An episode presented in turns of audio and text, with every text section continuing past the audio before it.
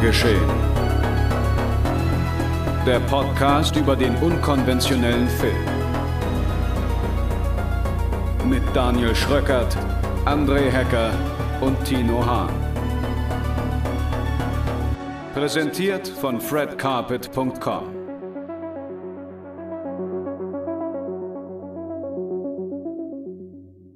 Gewaltvideos, verstörende Videos und Bomben. Und damit herzlich willkommen zu einer neuen Ausgabe Genregeschehen, Episode 46. Meine sehr verehrten Damen und Herren und natürlich wie immer an meiner Seite die Entschärfer, André Hecker. Moin, moin. Und Tino Hahn. Hallo. Und ohne weitere Umschweife geht es hier in unser heutiges Programm. In dieser Episode widmen wir uns Michael Hanekes emotionaler Vergletscherung und besprechen den verstörenden Film Bennys Video. Außerdem sind wir einer Verschwörung auf der Spur und jagen seltsamen Videosignalen hinterher in Broadcast Signal Intrusion. Und Bombenstimmung verspricht auch Hermann Jaus Shockwave 2, der aber trotz angedeuteter Fortsetzung im Titel nichts mit dem ersten Teil zu tun hat. Wir klären auf wieso. Viel Spaß! Ja, da sind wir wieder. Und ich glaube, wir haben eine Menge zu erzählen, allein zum ersten Film. Und deswegen würde ich direkt mal ohne weitere Umschweife mit dem loslegen wollen. Er heißt Bennys Video. Oder Das war unsere Jugend, wenn wir nicht rechtzeitig abgebogen werden.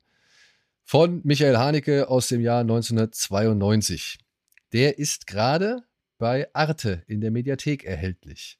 Arte haut raus im Moment. Also da kann man sich echt nicht beschweren. Da sind richtig gute Sachen dabei. Sind auch Sachen dabei, die dann plötzlich wieder verschwinden. Aber das muss ja der Haussender mit sich selbst ausmachen. So, für die sich dann ja auch entschuldigen, obwohl sie es vorher drei Wochen lang promoten, aber okay. Übrigens, äh, danke für den Hinweis mit der Arte Mediathek in dem Fall an Tristan Herold auf Twitter.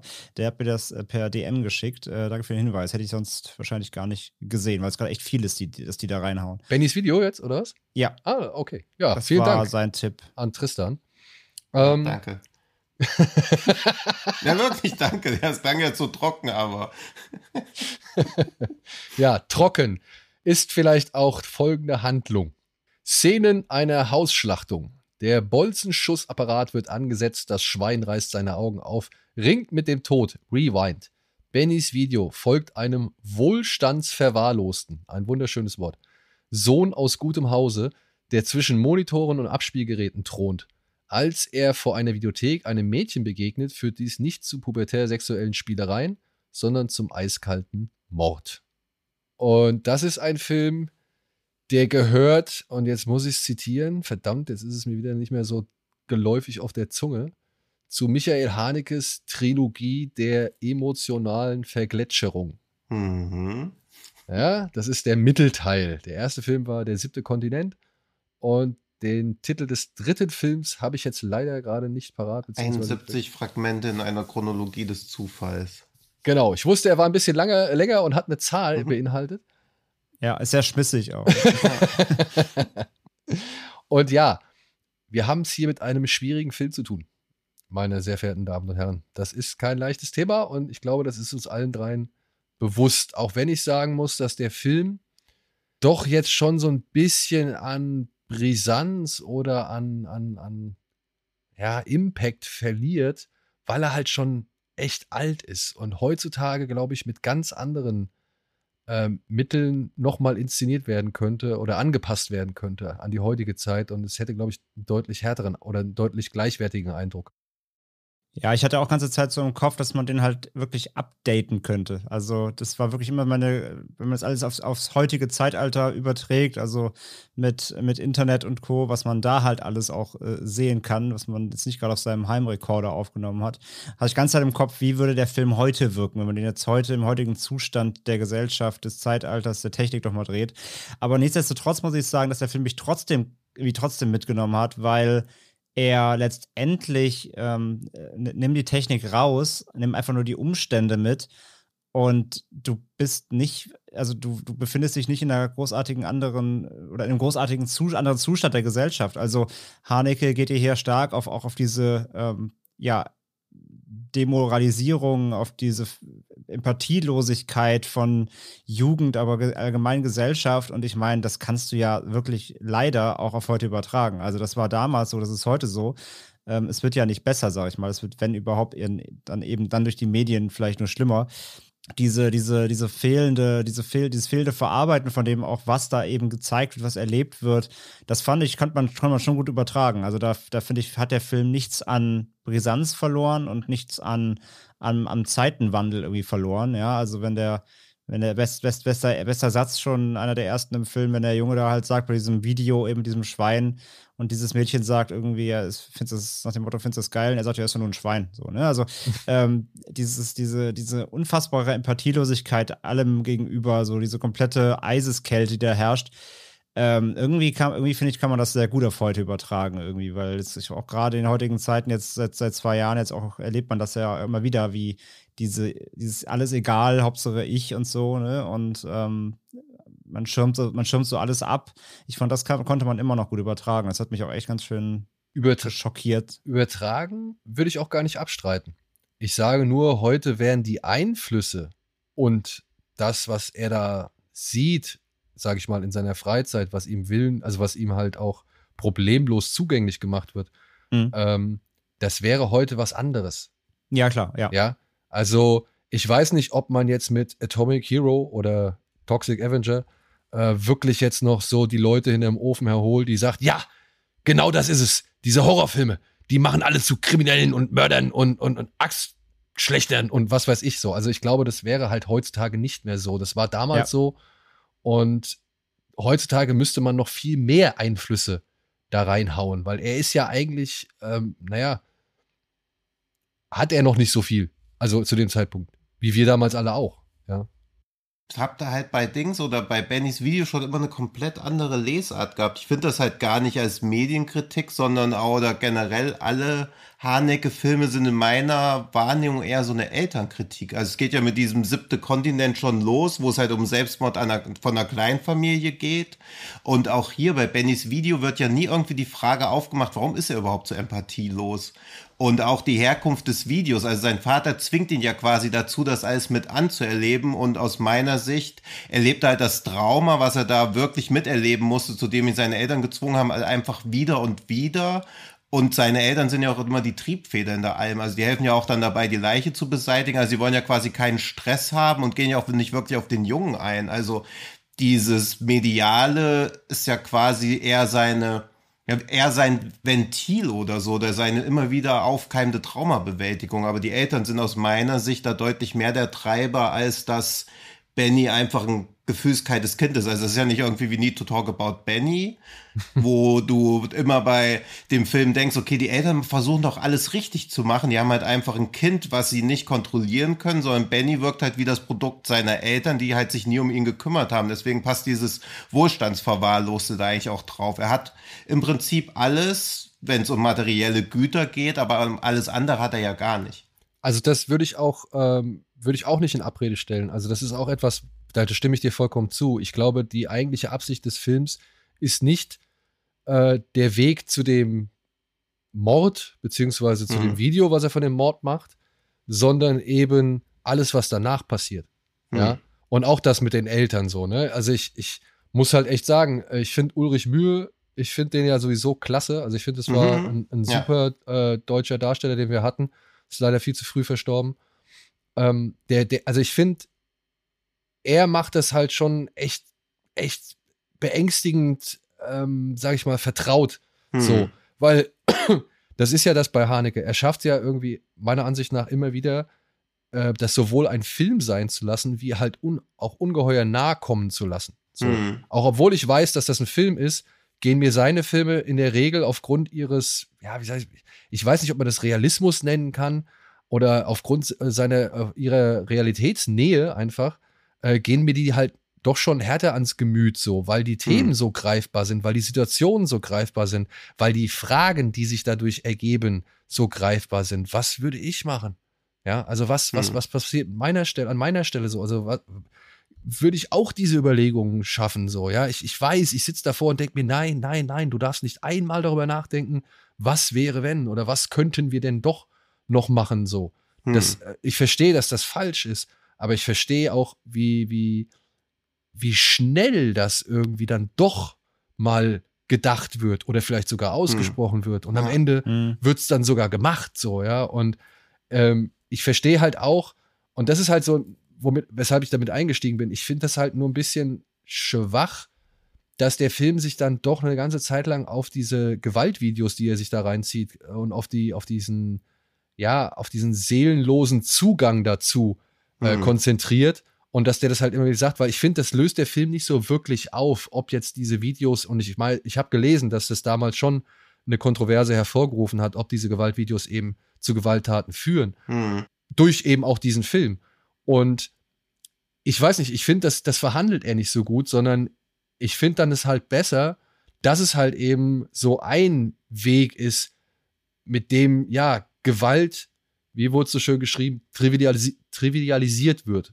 Ja, Mhm. also dass wir halt diese Tat an sich jetzt schon gar nicht mehr irgendwie beleuchten wollen, sondern es einfach nur darum geht, ey, wie schütze ich mein Kind und wie beseitige ich die ganzen, die ganze Scheiße, die Ja, er aber sie wollen hat. ja nicht ihr Kind beschützen, sie wollen einfach ihre heile Welt beschützen. Also Ja, es geht auch darum, dass sie kein Beef bekommen. Also ich finde, es ist eine zutiefst egozentrische Tat der Eltern. Ah, zutiefst wüsste ich nicht. Ich sage mal 50-50. Naja, Also dieses- ist meine ich- Ansicht, ist meine Ja. Ansicht so, ja. Weil, weil, das merkt man auch bei der Mutter. So, also Frau Winkler macht das ja auch fantastisch. Mhm. Diese Szene, wo die beiden Ja. auf dem Bett liegen und sie dann so in Tränen ausbricht. Oder wie er halt, wie Ulrich Mühe mit ihr einmal vernünftig, vernünftig über die Sache reden möchte und sie dann so, so einen hysterischen Lachanfall kriegt. Mhm. Ja, ja, das ist super. Ähm, Ja. also ich glaube, die, die fühlen sich schon in einer gewissen elterlichen Pflicht. Aber, und da gebe ich dir auch recht, wollen natürlich auch, dass alles beim Alten bleibt und sich bloß nichts ändert. So. Und das wird ja alles ändern. So. Ja, Also und das, ist- das wäre ja dann naiv, dass sie denken, okay, ja gut, Benny hat halt mal ein Mädchen mit einem Bollenschussgerät erschossen, das kann ja mal passieren. Einmaliges Ding, dass das. Wer, wer, wer war nicht jung? Wir waren ja selber auch mal jung. Also wenn das halt wirklich so die Denkweise sein soll, die Haneke da den Eltern vorgibt, also was passiert denn als nächstes? Also da, das verhandelt der Film ja quasi auch nicht, weil das, was Benny da tut, ist ja eine Tat, die weitere Taten zur Folge haben wird. Und das verhandelt der Film ja auch nicht. Deswegen wirkt es für mich sehr, als ob die Eltern einfach erstmal so auf den Moment fokussiert sind. Ich finde auch die, ja, die unerträglichste Szene des Films ist ja auch, wo sie so lange über die Zerstückelung der Leiche und wie sie die Tat überhaupt vertuschen wollen unterhalten. Also diese, da auch diese Trivialisierung dieser unendlich bösen Tat wieder ganz normal drüber gesprochen wird und auch versucht, so rational daran zu gehen. Das fand ich halt irgendwie am erschreckendsten, weil gegen Ende stellt sich auch so ein bisschen das Gefühl ein, dass halt alles irgendwie so gleichgültig ist. Also bloß wieder zu diesem Zustand zurückkommen, der davor geherrscht hat, weil das halt das ist, was man als Eltern macht. Man versucht halt kein Aufsehen zu erregen durch die eigenen Kinder. Und ich finde dieses, dieses Elternding finde ich auch in Funny Games irgendwie so ein bisschen. Also ich finde fast, dass Haneke immer, wenn die Medienkritik unterstellt wird, er eher so eine Elternkritik begeht. Also sonst wüsste ich auch gar nicht, also die, die Täter bei Funny Games haben ja weder ein Motiv noch, und sie sind auch so extrem höflich. Ich weiß gar nicht, wie sich das auf Medienkritik abbilden lässt. Das lässt sich aber super auf Eltern abbilden, die ja auch immer versuchen, so durch pseudo-gewaltlose Kommunikation auch die Leute dazu zu bringen, was sie wollen und dann irgendwelche Regeln aufstellen. Das machen ja die beiden Täter bei Funny Games auch und auch immer dieses, darf man lügen? Es ist ja auch so typisches Elternzeug. Also da werden ja auch quasi die eigentlichen Eltern durch Eindringlinge, die sich eben wie, ebenfalls wie Eltern benehmen, ja auch versucht, zu irgendwas hin erzogen zu werden. Also diese Medienkritik sehe ich bei Funny Games zum Beispiel auch gar nicht so stark. Die sehe ich Also halt ja, also ich muss sagen, das mit Medienkritik und das ist, das, das, ich finde, das sind zwei Parallelen, die jetzt auch bei Bennys Video und bei Funny Games ziehen. Aber dazu gleich kurz noch mal, was du gerade gesagt hast mit dem Lügen. Mhm. Das finde ich jetzt auch ein wichtiger Punkt, weil es gibt diese Szene hier bei Bennys Video, da geht der Vater zu, zu ihm, weil er halt rausfindet, dass er dann ähm, in der Zwischenzeit doch noch bei jemandem ähm, geklingelt hat und, und äh, also er hat noch Kontakt zu einer Person, weil er gefragt hat, hast du noch Kontakt gehabt nach der Tat? Und er hat gesagt, nein. Dann stellt sich raus, er war doch noch wo gewesen. Und der Vater geht dann zum Sohn und zu, zu Benny und sagt halt so, ähm, du darfst, der packt ihn so am Kopf und sagt ihm ganz eindringlich, du darfst nicht lügen, das können wir uns jetzt nicht mehr erlauben. Ja. Also deswegen, ich bin da auch schon eher bei dir. Es geht mehr um diesen Selbstschutz, um den Erhalt. So, mhm. was, weil, weil sie sagen ja auch, ne, sie fangen ja dann an, so weiter zu spinnen. Dann kommt das Jugendamt, dann passiert das, dann passiert das, dann passiert ja. das. Also sie haben ja viel mehr die, die Lawine an Konsequenzen im Kopf, als einfach nur, unser Sohn hat jemanden umgebracht. Ja. Das ist eigentlich, das ist eigentlich ja, nur wie nebensächlich. ihm eigentlich also das, damit? Das, also so erstmal, sie fragen ihn ja auch nie, das ist hey, auch scheißegal. Ja, ja, das ist scheißegal. Nein, überhaupt nicht, genau. Ja. Es findet ja überhaupt keine emotional, emotionales Gespräch statt. Das Einzige, was der Vater irgendwann macht, ist, wo, wo er dann im Bett liegt und sagt so, ich liebe dich. Aber er hm. reagiert ja auch überhaupt nicht darauf. Ja, so? Moment, ne? also, Moment, Moment. Das ist jetzt ein bisschen, da sind wir jetzt aber ein paar Sachen außen vor gelassen. Weil der Vater versucht ja schon von ihm rauszufinden, worum es geht. Also er fragt ihn ja, und das ist ja, das ist ja mit einer der schlimmsten Sätze, äh, die dann im Film äh, fallen, dass der Sohn ja dann sagt, ja, ich wollte halt mal schauen, wie es ist. Hm. Genau, ja. Ja, also der Vater will ja schon noch irgendwo wissen. Ja, das ist halt und so einer von diesen, also ich finde den Satz auch krass, aber das ist auch so ein richtiger Hanecke-Satz halt wieder, so diese Sinnlosigkeit da irgendwie zeigen zu wollen. Aber bei Funny Games sind ja auch so ein paar Sätze, wo man wieder merkt, okay, jetzt hat Hanecke aber mal wieder den moralischen Zeigefinger recht hoch erhoben. Also ja, da schwingt halt auch immer so ein Kulturpessimismus bei ihm mit. Und ich denke immer, wenn er sich eingehen, also das weiße Band, finde ich, macht das fabelhaft, wo du irgendwie so eine ausgewogenere Herangehensweise an das Thema findest, wo er nicht solche Punchlines ja schon fast irgendwie servieren will. Also da ist dann diese emotionale Verklätscherung dann immer zu sehr in so eine Punchline reingepackt, finde ich. Aber, ja, aber, aber also es wirkt halt natürlich, halt, klar. Also er will ja schon mehr, mehr, also er will, ich finde schon, er will, er versucht mehr Spiegel vorzuhalten als Zeigefinger hochzuhalten, mhm. aber gebe ich dir recht, es schwankt manchmal so ein bisschen. Aber was soll ich denn aber, in dem Spiegel sehen? Also naja, das, ja. entweder, also äh, du kannst dich sehen, du musst dich aber nicht sehen. Also ja. das ist das auch, was ich jetzt mal eben sagen wollte mit Übergang auf die Medienkritik. Er will ja schon provozieren, ob du das, also es ist ein bisschen wie bei, wie bei The Sadness, wenn halt gefragt wird, bist du nicht auch so genauso gewalttätig wie ich so. Also es geht ja darum, dir ja, auch da, vorzuhalten, sorry, aber auch erkenne, da ist das ja eine... Er, erkenne ich mich selbst oder nicht? Und das ist halt auch das, was er ja mit dem ganzen Mediending macht, weil das ist eine Parallele, in Funny Games gibt es ja diese, diese, ja, Anführungszeichen, legendäre Szene, wo halt ja quasi der Film zurückgespult wird, ne? Mhm. Das, so, um Sachen ungeschehen zu machen. Ja. Das gleiche macht ja quasi auch Benny, nur, nur quasi in einer, in einer äh, Alltagssituation gezeigt, mhm. mit diesem, diesem, diesem Schweinevideo. Nämlich, er lässt es immer passieren, mhm. dass dieses Schwein halt getötet wird, und dann spult er immer zurück und lässt es nochmal in Slow-Mo ablaufen, spult wieder zurück und quasi ja so indem er zurückspult, hat er die Kontrolle über die Situation. Also er kann das, das Schwein so quasi wieder zum Leben erwecken und mhm. wieder töten. Er kann es wieder zum Leben erwecken und wieder töten, indem er dieses Video immer wieder zurückspielt und immer wieder und das gleiche, so eine, so eine, so eine also auf dieser, auf dieser Ebene Medienkritik waltet ja auch bei Funny Games, auch diesem Motto, ne, vierte Wand durchbrechen, du könntest jetzt ungeschehen machen, wenn das hier ein Film wäre, aber im realen Leben wäre das ja kein Film. Und diese Ebene habe ich ja sehr parallel gesehen, was Funny Games angeht und, ähm, und Bennys Video. Und auf der Ebene verstehe ich auch die Medienkritik so ein bisschen. Und ich würde hinzufügen, dass es auch nicht Hanekes alleinige Kritik ist. Ja, klar kannst, also also ich finde, es ist ein bisschen zu kurz gegriffen, wenn du nur die Medienkritik aufgreifen würdest. Deswegen sage ich ja, ich hm. finde, die ist eigentlich viel zu kurz ausgespielt, als dass sie wirklich ernsthaft ähm, nochmal, ja, hm. also als, als dass sie wirklich ernsthaft Thema des Films mhm. wäre. Ja. Ich mhm. äh, sehe es halt, wie, also bei Funny Games, wie halt auch bei äh, Bennys Video, sehe ich es als Einfluss. Bei Zeit der Wölfe zum Beispiel ja, da ist die Menschheit am Arsch, da ist die, die, die, da ist die Zivilisation am Arsch und da zählt dann halt hm. nur der nackte Überlebensinstinkt und er zeigt wieder auf, wie Menschen sich darunter verhalten. So. Ich, ja. also, ich glaube, es geht eigentlich nur darum zu sagen, also ihm geht es sehr oft darum zu sagen, dass diese, ja, wie soll man sagen, diese sogenannte Decke der Zivilisation sehr dünn ist und dann mhm. halt auch von echt an sehr vielen Stellen angekokelt wird. So, ne? Also, das ja. ist halt immer das Ding. Und wir lassen es halt zu. Wir lassen mhm. es halt zu. Und ich glaube einfach, diese ganze Geschichte mit den Videos, ne, dass er die immer wieder ausleihen kann und so weiter, ähm, das, das ist nur so ein, so ein, wie gesagt, ein Einfluss, der da reinführt. Und, und da würde ich euch beiden jetzt, wie gesagt, nicht unbedingt widersprechen wollen. Ich möchte nur einfach zu bedenken geben. Und ich glaube, das ist halt einfach, ja, weil es bei mir halt so ist. Es mag sein, dass die Eltern keinen Stress haben wollen. Hm. Es mag aber auch sein, und das würde ich nicht in Abrede stellen wollen, auch nicht bei diesen beiden Filmfiguren hier, dass hier schon noch eine gewisse Schuld und Sühne mit reinspielt, weil sie gemerkt haben, weil das sagt der Vater auch so von wegen, ey, die werden uns fragen, wo wir waren. Wir waren, haben unsere Aufsichtspflicht verletzt und, und haben das irgendwie zugelassen und so weiter und so fort. Und ich, ich würde mal behaupten, ja, kein, kein Elternteil auf dieser Welt möchte, dass sein Kind so eine Scheiße baut, dass sein Kind wirklich böse ist. So. Das ist aber eine waghalsige Behauptung. Ja. Mag sein. Aber die spielt, Nein, aber klar. die Ja, spielt eine immanente enough, Rolle. Du willst Mhm. es nicht wahrhaben. Und wenn Ja. du dir bewusst geworden bist, dass es wahr ist, Mhm. ja, dann musst du die Schuld oder dann suchst du die Schuld bei dir. Dann bist du derjenige, der das halt, der das, der versagt hat, der halt nicht irgendwie auf sein Kind Acht gegeben hat, der zugelassen hat, dass sein Kind so wird. Und dann, Mhm. Und dann willst du es wieder gut machen. Ja, dann willst du diesen Fehler auch ausbügeln, egal, also Mhm. auf mannigfaltige Art und Weise.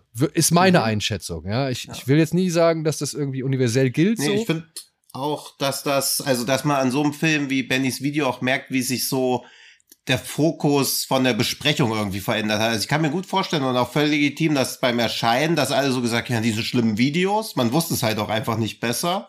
Und hatte ja immer noch diese Warnung, ja, okay, wer sich den ganzen Tag sowas anguckt, so dieses, wer den ganzen Tag in den Abgrund schaut, in den schaut auch irgendwann der Abgrund hinein. Ja, und es war Wenn- ja auch gerade genau diese Giftschrank-Ära, ne? Ja, Das ist genau. Während man jetzt halt merkt, nee, eigentlich, selbst wenn die Medien einen Einfluss auf ihn hatten, ist es ja trotzdem auch ein Versagen der Eltern, die halt aufgrund mangelnder Medienkompetenz, aufgrund mangelnder Empathie oder weil sich sie nicht ausreichend um ihr Kind gekümmert haben, das halt nicht mitbekommen haben. Also es ist ja immer super easy, auf irgendwelche Medien oder Kulturformen mit dem Finger zu zeigen, während die Eltern teilweise ja nicht wissen, was die Kinder machen. Also es ist ja bei uns genauso, dass wir quasi, wir haben alle Sachen gesehen, die wir überhaupt nicht hätten sehen sollen, viel zu früh. Aber aus uns ist, sind Podcaster geworden. also, also es hätte viel besser kommen können, aber auch viel schlechter. Also das macht ja nichts zwangsläufig aus Menschen. Also natürlich hat man mal unruhige Nächte gehabt und auch vielleicht manchmal mehr Angst gehabt als nötig. Aber ich würde halt in keiner Weise sagen, dass mir das geschadet hat, beziehungsweise bin ich auch dankbar, dass es möglich war. ja, Also, also, dass diese Kontrolllosigkeit irgendwie da war, weil die Eltern ja immer zu bei den wichtigen Themen halt trotzdem präsent waren und dass man halt einfach heimlich nachts aufgestanden ist und American Werewolf geguckt hat, wie soll es jemand mitkriegen? ja, aber das, ist dann halt einfach so. aber, ne, Ja. und, und, aber du siehst es, also ich finde halt, der Junge, also das ist so das, das, die Gegenthese ja eigentlich von dem, was man irgendwie dann schon auch, was so, so irgendwie so ein Klischee dann war, ne, dass dann irgendwie, Hm. ja, die, die, die Assis halt irgendwie sich diese Horrorfilme reinziehen und dann halt auch wirklich zu den Irren werden. Hier hast du einen, Hm. einen, einen Junge aus wohlbehütetem Hause, der Bildung genossen hat, so, der aufgeklärt ist, ja, der akzeptiert überall ist, so, ja, der Freunde hat und, und keine Ahnung. Aber ja, das vielleicht dann auch nur die Oberfläche ist, denn Haneke zeigt ja auch nochmal, also so hatte ich den Eindruck, nach der Tat, nach der begangenen Tat, versucht er ja einmal Kontakt mit seiner Schwester aufzunehmen und dann auch irgendwie mit Mhm. anderen Leuten zu sprechen. Und man merkt ja, dass er so keinen hat, an den er sich richtig wenden kann, mit dem er sich darüber austauschen kann. Ja, was halt auch wieder diese, er hat Freunde negiert, vielleicht Bekannte oder Leute, mit denen er Genau, was also das meine ich ja, also unternehmen an der aber Oberfläche. Freunde ja de facto nicht, ja. Ja, das also an der Oberfläche. Also er ist mitten in der Gesellschaft so, ne? Keiner, er ist nicht, Mhm. Ja. er ist kein Ausgegrenzter oder so, der sich halt in diese Videos flüchtet oder sowas. Mhm. Oder der mit Mhm. dabei irgendwas kompensieren möchte, sondern er ist, er ist mittendrin. Ja. Ja. Und, und ist gut gekleidet und, und, und verabredet sich zu Partys und was weiß ich so. Und ja, trotzdem kann das passieren. Ja. Es kann einfach passieren. Und äh, Ja, klar, keine Bildungsschicht ist anfälliger oder weniger anfällig. Genau. Also das ist ja, das finde ich auch gut, dass er das da gar nicht erst probiert hat. Wahrscheinlich war es aber auch 92 schon so, dass du keinen Assi dahinstellen kannst oder Haneke wahrscheinlich auch gar keine Assis, also das gar kein Interesse dran hat. Es sind ja immer Bildungsbürger in seinen Filmen. Also das trifft, da gibt's ja niemanden. Also wer da nicht zweimal studiert hat, findet in seinen Filmen halt nicht statt. Ja, wenn er Visitenkarten hätte, wäre so ein bisschen Young, young Patrick Bateman. Ja. ja. Und ich, ich meine, also ich würde sagen, ähm, er macht es natürlich für ein spezielles Publikum so, weil Mhm. das ist ja natürlich kein, keine Massenware, die hier produziert wird. Aber ich finde, mit der Intensität, mit der er das macht, spricht er schon genug Leute an oder hält er schon genug Leuten den Spiegel vor, die, glaube ich, ja, weiß ich nicht, auch davon profitieren können, mal irgendwie zu sehen, wie scheiße das ist, beziehungsweise wie leicht man irgendwie scheiße sein kann oder wie leicht man irgendwie furchtbare Dinge machen kann, wenn man irgendwie in die richtige Ecke gedrängt wird oder so. Also, Und, und wie, wie viele, sag ich mal, Verwahrlosungen wir uns halt selbst, ja, oder freiwillig, freiwillig zulassen oder freiwillig in unser Leben lassen, so. Ja, ich glaube schon, dass das äh, ihm Anliegen ist, dass halt bestimmte Leute genau das halt erkennen und dann dementsprechend Mhm. handeln. Ja. Ich frage ist halt, ist das natürlich sinnig für Leute, die es halt null, also oder, oder also nicht erreicht oder die dadurch eher gelangweilt sind, so, ja, oder die halt nicht verstehen, was man, was er damit aussagen möchte, denen das zu anspruchsvoll ist oder denen es halt einfach auch irgendwie dann, keine Ahnung, zu belehrend daherkommt, so. Das ist halt immer die Gefahr bei der Sache, aber ich denke schon, dass solche Filme, ich finde schon, also ich hinterfrage mich nach seinen Filmen auch gerne mal, ja, gerade nach Funny Games, den ich beim ersten Mal einfach nicht zu Ende geguckt habe, sondern den ich aufgehört habe, so. Also ich, ich denke, also so einen Spiegel vorzuhalten, vorgehalten zu bekommen, ist manchmal nicht verkehrt. Ja, und ich weiß, Oder das, in heutigen Zeiten ist das Schlimmste, was man eigentlich heutzutage machen kann, ist jemanden belehren. Ja. Hm. Also zumindest im Internet, sagen wir es so. Ja. ja, dieses Spiegelvorhalten sehe ich bei Hanecke weniger. Oder habe ich ganz selten irgendwie das Gefühl, weil dafür halt auch alle, alle Figuren, die er da zeigt, so fern von der eigenen Erlebniswelt oder so sind. Vielleicht ist das gerade das, der Spiegel, den er mir vorhält. Also am ehesten sehe ich ihn dann auch noch bei sowas wie, ja, wie Amour fast noch am ehesten oder bei das weiße Band, also jetzt auch nicht als direkten Spiegel vorhalten, aber wie hätte man damals sich selbst verhalten? Aber bei sowas wie Bennys Video, also wer halt nicht checkt, dass man sich vielleicht Gedanken um seinen Sohn machen müsste, wenn der in so einem Zimmer sitzt, wo alles voller Videokassetten ist und auch nicht wegen der Filme, sondern weil er sich ja einfach abschottet, in irgendeine Parallelwelt flüchtet, was ja andere Gründe hat, als dass er Filme guckt, um irgendwie zum Mörder zu werden. Das weiß ich nicht. Also ich glaube, das würde ich mitbekommen. Bloß muss auch allen Eltern bewusst sein, wenn die Kinder Metal hören, ist eh schon immer schwierig. Und wenn sie dann Ich noch wusste, Pizza mit Milch essen, ja, na klar, muss halt noch kommen. Und Pizza mit Milch, das ist natürlich noch das krasseste Wahnsinn. Pizza mit Milch muss ich auch sagen, das, das war mein Serial Killer Indikator. Ja, Ähm, und aus, und naja, Metal, er hat nicht wirklich Metal, sagen wir ja Gitarrenmusik. ja, so Geschrammel halt. Ja, Naja. Was, also was war das ja ich weiß, du hast den Soundtrack dir gleich gekauft, direkt nach dem Film. Ja. Be Benny's Metal. Ja, hat auch Hanecke selbst geschrieben. Seine Katze auf Twitter ist ja Haneckes Katze sehr lustig. Wie fandet ihr Cachet? Den finde ich, glaube ich, sein bester Film. Ja, ich mag, ich mag den auch. Und der trifft mich auch, gesehen. der trifft mich auch irgendwie ins Mark, obwohl ich eigentlich nichts damit zu tun habe, was, was in dem Film da geschildert wird. Nee, gar nicht, aber der ist ja die ganze Zeit, also nicht wie ein Horrorfilm, aber auch das, also so viele von so diese Suspense-Momente und dann geht's natürlich auf einmal doch um was viel Fundamentaleres und man denkt so, ach, krass. Ja, Nee, genau. nee, und, und dieses extrem beiläufige Ende, wo man dann irgendwie nochmal zurückspulen muss. Also ich bin froh, dass ich den nicht im Kino gesehen habe, ich hätte es nicht gecheckt.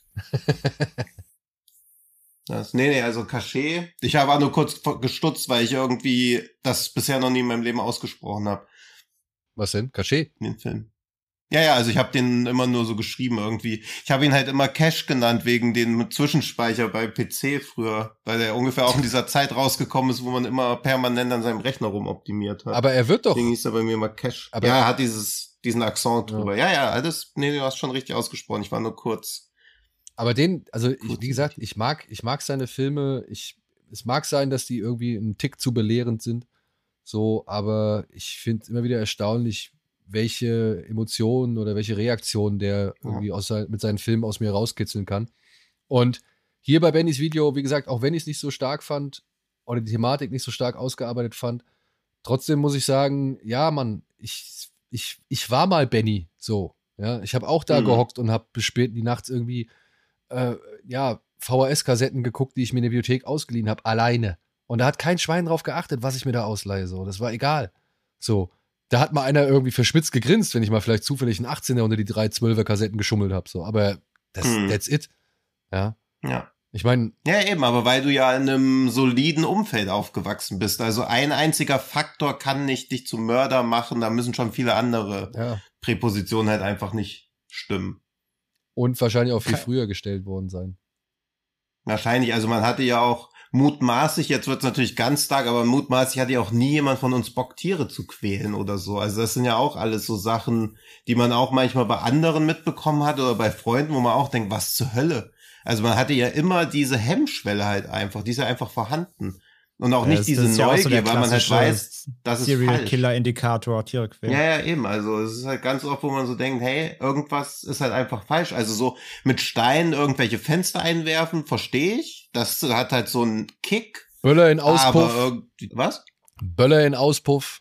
Ach ja, Böller, ja, so Sachen halt. Ja. Oder irgendwie Rauchbomben zünden. Also alles, was halt eher so, klingt jetzt auch wieder, als ob ich so verharmlos, alles, was nur so einen zerstörerischen Ansatz hat. Naja, aber nicht, wo bewusst irgendwas Lebendes zu Schaden kommt. Genau, Sachschaden also, ist okay. Quasi zu, ja, wo das halt zu 100% einkalkuliert ist. Das hat man ja nie gemacht. Ja, vor allem, ich bin halt, weiß nicht, von klein auf mit Hunden zum Beispiel groß geworden. Also für mich kam das nicht in Frage. Wann bist du zu deiner Familie gekommen? Ja, das war, als das Rudel dann in den Wald gelassen wurde. Okay. okay. Ja, besser, besser, besser mit Hunden als mit Bolschenschussgeräten. Ähm, Ja. Cachet heißt übrigens auf Englisch Hidden, also du kannst einfach Hidden Ah ja, sagen. stimmt. Ja, stimmt. Ich habe die englische Blu-ray. Stimmt, Hidden Ja. hieß das. Natürlich wollte ich auch The Hidden bestellen und wie wir den finden, erfahren wir in irgendeiner der nächsten Ausgabe. Oh ja, das können wir gerne mal machen. The Hidden? Ja. Oh ja. The Ja, über den hatten wir eh schon mal gesprochen. Ja, über den würde ich gerne reden. Den Ich auch. Würde ich sehr gerne reden. Kennst du den, André? Welcher ist das? Das unsagbar Böse. Wieso, wieso klingt das wie so ein Amazon Prime? Der, der Untertitel ist wirklich so. Ich, ich kann es nicht ändern. Ja, und da spielt Kyle MacLachlan mit und wer noch? Noch jemand Ähm, Gutes. Keys oder Ja, ich so, weiß wie es heißt auch der? nicht mehr. Ja, ich weiß es auch nicht mehr. Ja. Ja, es war so ein tolles, ist das schon ein Creature-Feature? Noch nicht ganz, oder? Ah, Aber halb, so- halb. Halb, halb. Ach, Halb, von halb. Shoulder, ach, von Shoulder, okay. Ja, ist. Ja. Nee, kenne ich nicht. Gibt's eine geile Ja, Verfolgungsjagd direkt zu Beginn mit so einem fetten Ferrari oder Lamborghini oder was das ist, wo schon viel geballert wird und so. Echt gut. Ja.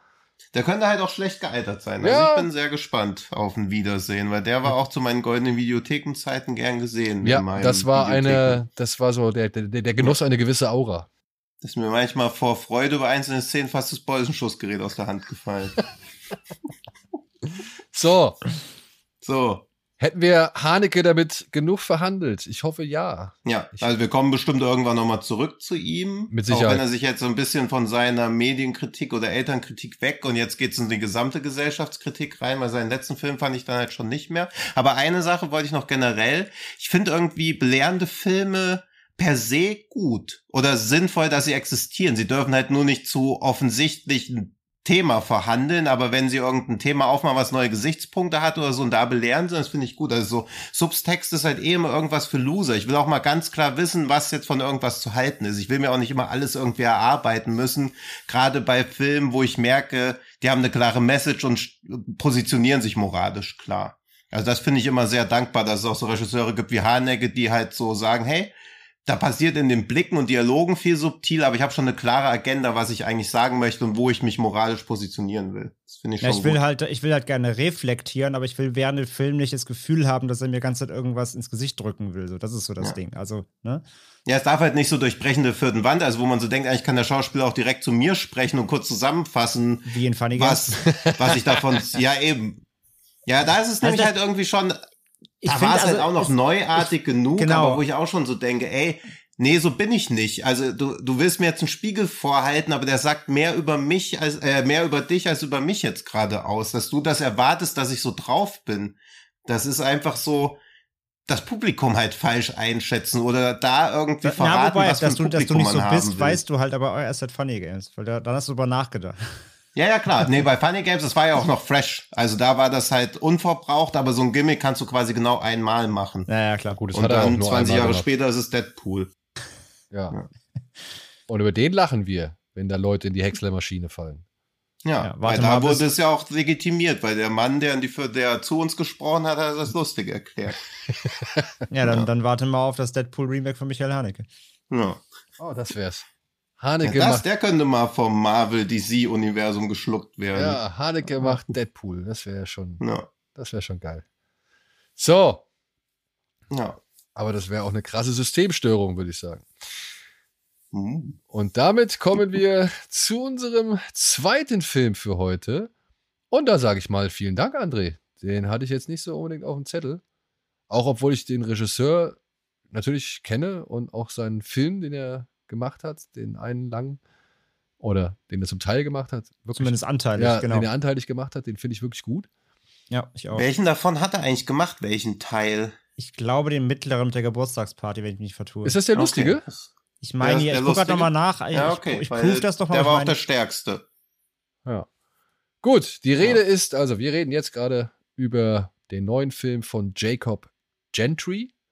Der heißt Broadcast Signal Intrusion oder The Broadcast Incident. Gut. Ich weiß nicht, ich finde da den deutschen Titel eigentlich ein bisschen sinnvoller, oder? Hm, Ja. Weil das wird ja Ich sogar glaube, der einmal. Englische ist halt so ein Standardbegriff für das, was im Film passiert, aber ich finde den Deutschen auch zugänglicher. Genau, also der Originaltitel ist ein, den Begriff gibt es so original Ja. im Englischen. Das ist halt so, wenn du dich halt in bestehenden Fernseh, ein Fernsehprogramm reinhackst, dann ist das eine Broadcast Signal Intrusion. Und so steht es ja auch im Film, ne? Mhm, genau. Ja, Ja. also es ist offizieller, es ist ein offizieller Begriff, der heißt halt so. Genau.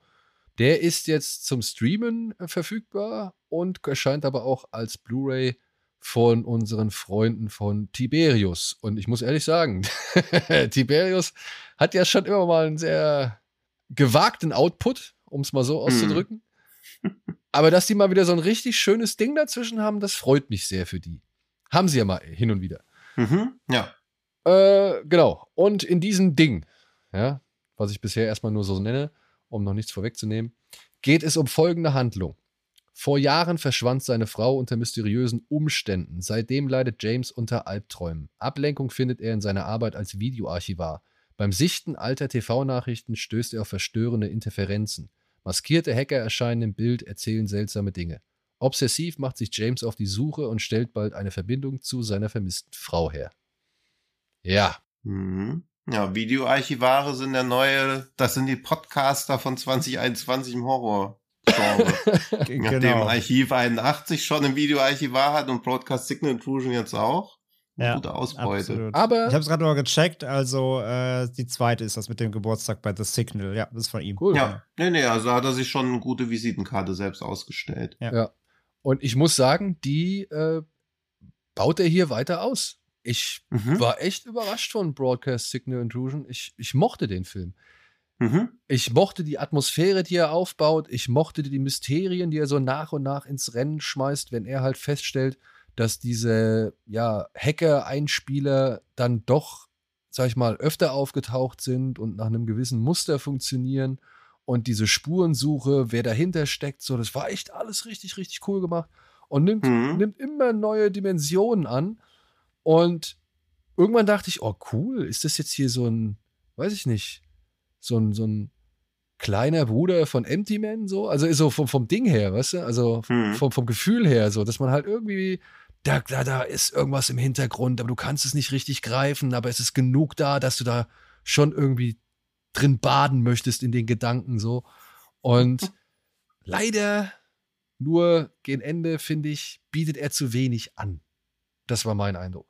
Der ist, der ist mir dann halt so Das- am Ende so ein bisschen, Ja. ja, wie soll man sagen, wo die, wo die Laune dann nicht mehr ganz so euphorisch war. Würde ich mitgehen, wobei ich aber bei dem auch sagen muss, dass so ein reiner Der Weg ist das Zielfilm, genauso wie dieser Come Through, äh, Come True von Anthony Scott Burns, über den wir auch schon mal gesprochen hatten, der halt auch eine, ein Prozent vor Ende dann auf einmal völlig abkackt, weil er so ein Kurzgeschichtenende liefert. Ja. Das ist hier jetzt ein bisschen anders, aber irgendwie wird während der ganzen Laufzeit schon klar, wenn man hier ein wirklich befriedigendes Ende erwartet, ist man entweder optimistisch oder naiv. Ich weiß gar nicht, wie ich es bezeichnen soll, weil man halt die ganze Zeit schon denkt, okay, das kann hier nicht so, dass ich am Ende so mindblowing da sitze, sondern es ist halt eher so ein reiner Atmosphäre-Trip. Aber warum denn Deswegen nicht? bin ich, ja, weil es halt natürlich super schön wäre, aber meistens dann ja doch irgendwie so. Und ich finde, man merkt schon so ein bisschen immer an der Inszenierung, bei Come True ja auch irgendwie, wo man so merkt, dass es alles super geil inszeniert und es ist nicht mal Style over Substance, aber es geht schon stark darum, so eine Atmosphäre zu erzeugen, in der man sich halt förmlich baden will und irgendwann ist dann halt vorbei. Ja, und das ist es halt. Es ist halt irgendwann einfach vorbei und es war nicht genug da, um länger Hm. drüber nachdenken zu wollen, um, um irgendwie dieses Mysterium genießen zu wollen, Hm. irgendwie sich seine eigene Erklärung hinzubasteln. So.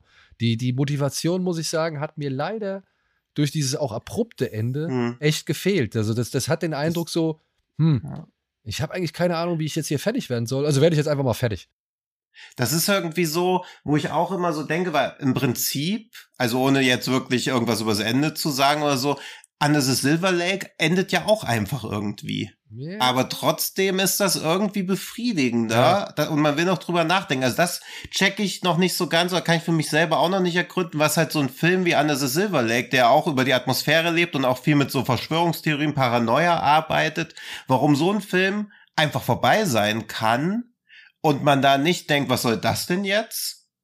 Oder eher, wenn man es denkt, dann so im positiven Sinne, wenn man bei sowas wie Come True oder jetzt auch diesem Broadcast Intrusion, dann eher so denkt, öh, das war ja jetzt ein bisschen underwhelming. Also was ist dieser entscheidende Twist oder was ist das entscheidende Etwas, was der Film dann noch braucht? Weil atmosphärisch finde ich die eigentlich alle drei nahezu ebenbürtig. Und ich glaube, ich finde, ich, Entschuldigung, André, kurz eine Sache. Also ja. würde ich mit einfach mit dem zu dem geben, was du sagen möchtest. Ich mhm. glaube, dass noch ein paar weitere Fragezeichen, ein paar weitere Auflösungen gefehlt haben. Also einfach noch mal hm. so ein bisschen, noch ein, zwei, drei Elemente mehr, die halt irgendwie noch ein bisschen mehr aufbauschen, ein, mehr, ein größeres hm. Mysterium aufbauschen irgendwie, die mehrere, mehrere, weiß ich nicht, Lösungsvorschläge zulassen. Hm. Ich finde, der Film ähm, stolpert da leider über seine Grundidee, die er eigentlich hat und die er auch super ausspielt. Das Problem ist, ich habe jetzt dreimal geguckt und ich habe genau das gleiche auch kritisiert und ich habe auch versucht zu rauszufinden, woran das liegt. Und das Problem ist, die Idee des Films selbst ist das Problem, dass er kein gutes Ende haben kann. Denn die Grundaussage des Films ist ja, er will ja komplett dekonstruieren, wie Verschwörungstheorien funktionieren. Hm. Denn der Protagonist in dem Film läuft halt einer Sache hinterher, weil er glaubt, daran etwas zu erkennen. Und der Film zeigt dir halt, wie du dich in solchen Sachen verlieren kannst, obwohl du eigentlich auf nichts stößt. Mhm. Aber du findest ja. halt immer wieder einen Anhaltspunkt, der dich wieder eine neue Fährte verfolgen lässt. Du mhm. findest immer eine neue Spur, immer wieder einen neuen Hinweis, den du wieder überinterpretierst und den du nachgehst. Ja. Am Ende des Tages führt es aber zu nichts. Und selbst wenn du glaubst, du hast eine Lösung gefunden, ist sie am Ende nicht befriedigend und du fängst wieder an weiterzusuchen. Und das ja. ist ja so im Grunde der ganze Kern des Films. Er will halt zeigen, wie diese Spirale von Verschwörungstheorien funktionieren, dass du dich in sowas unfassbar reinsteigerst, mhm. ähm, dass du völlig den Halt zur Realität verlierst und am Ende ist es trotzdem unbefriedigend. Aber genau darum ist ja. das Ende des Films unbefriedigend, weil er löst zwar was, aber es ist eigentlich gar nicht gelöst. Oder wahrscheinlich ja. ist es falsch gelöst. Ja, aber und ähm, deswegen bleibt er halt dann so offen, halt, weil seine Spirale ich, wird sich halt weiterdrehen. Aber das Ding ist. Ja, und ich. Entschuldigung, hm? aber da würde ich einmal ja. kurz einhaken wollen, bitte. Ähm, das Ding ist aber, oder der Unterschied zum Beispiel zu so etwas wie Under the Silver Lake ist, Under the Silver Lake gibt dir dennoch einen starken Moment, der das Ganze nochmal komplett, sag ich mal, auf was eigenem fußt. Ja, und hm. dieses, dieses, auf dieses Verlieren fußt.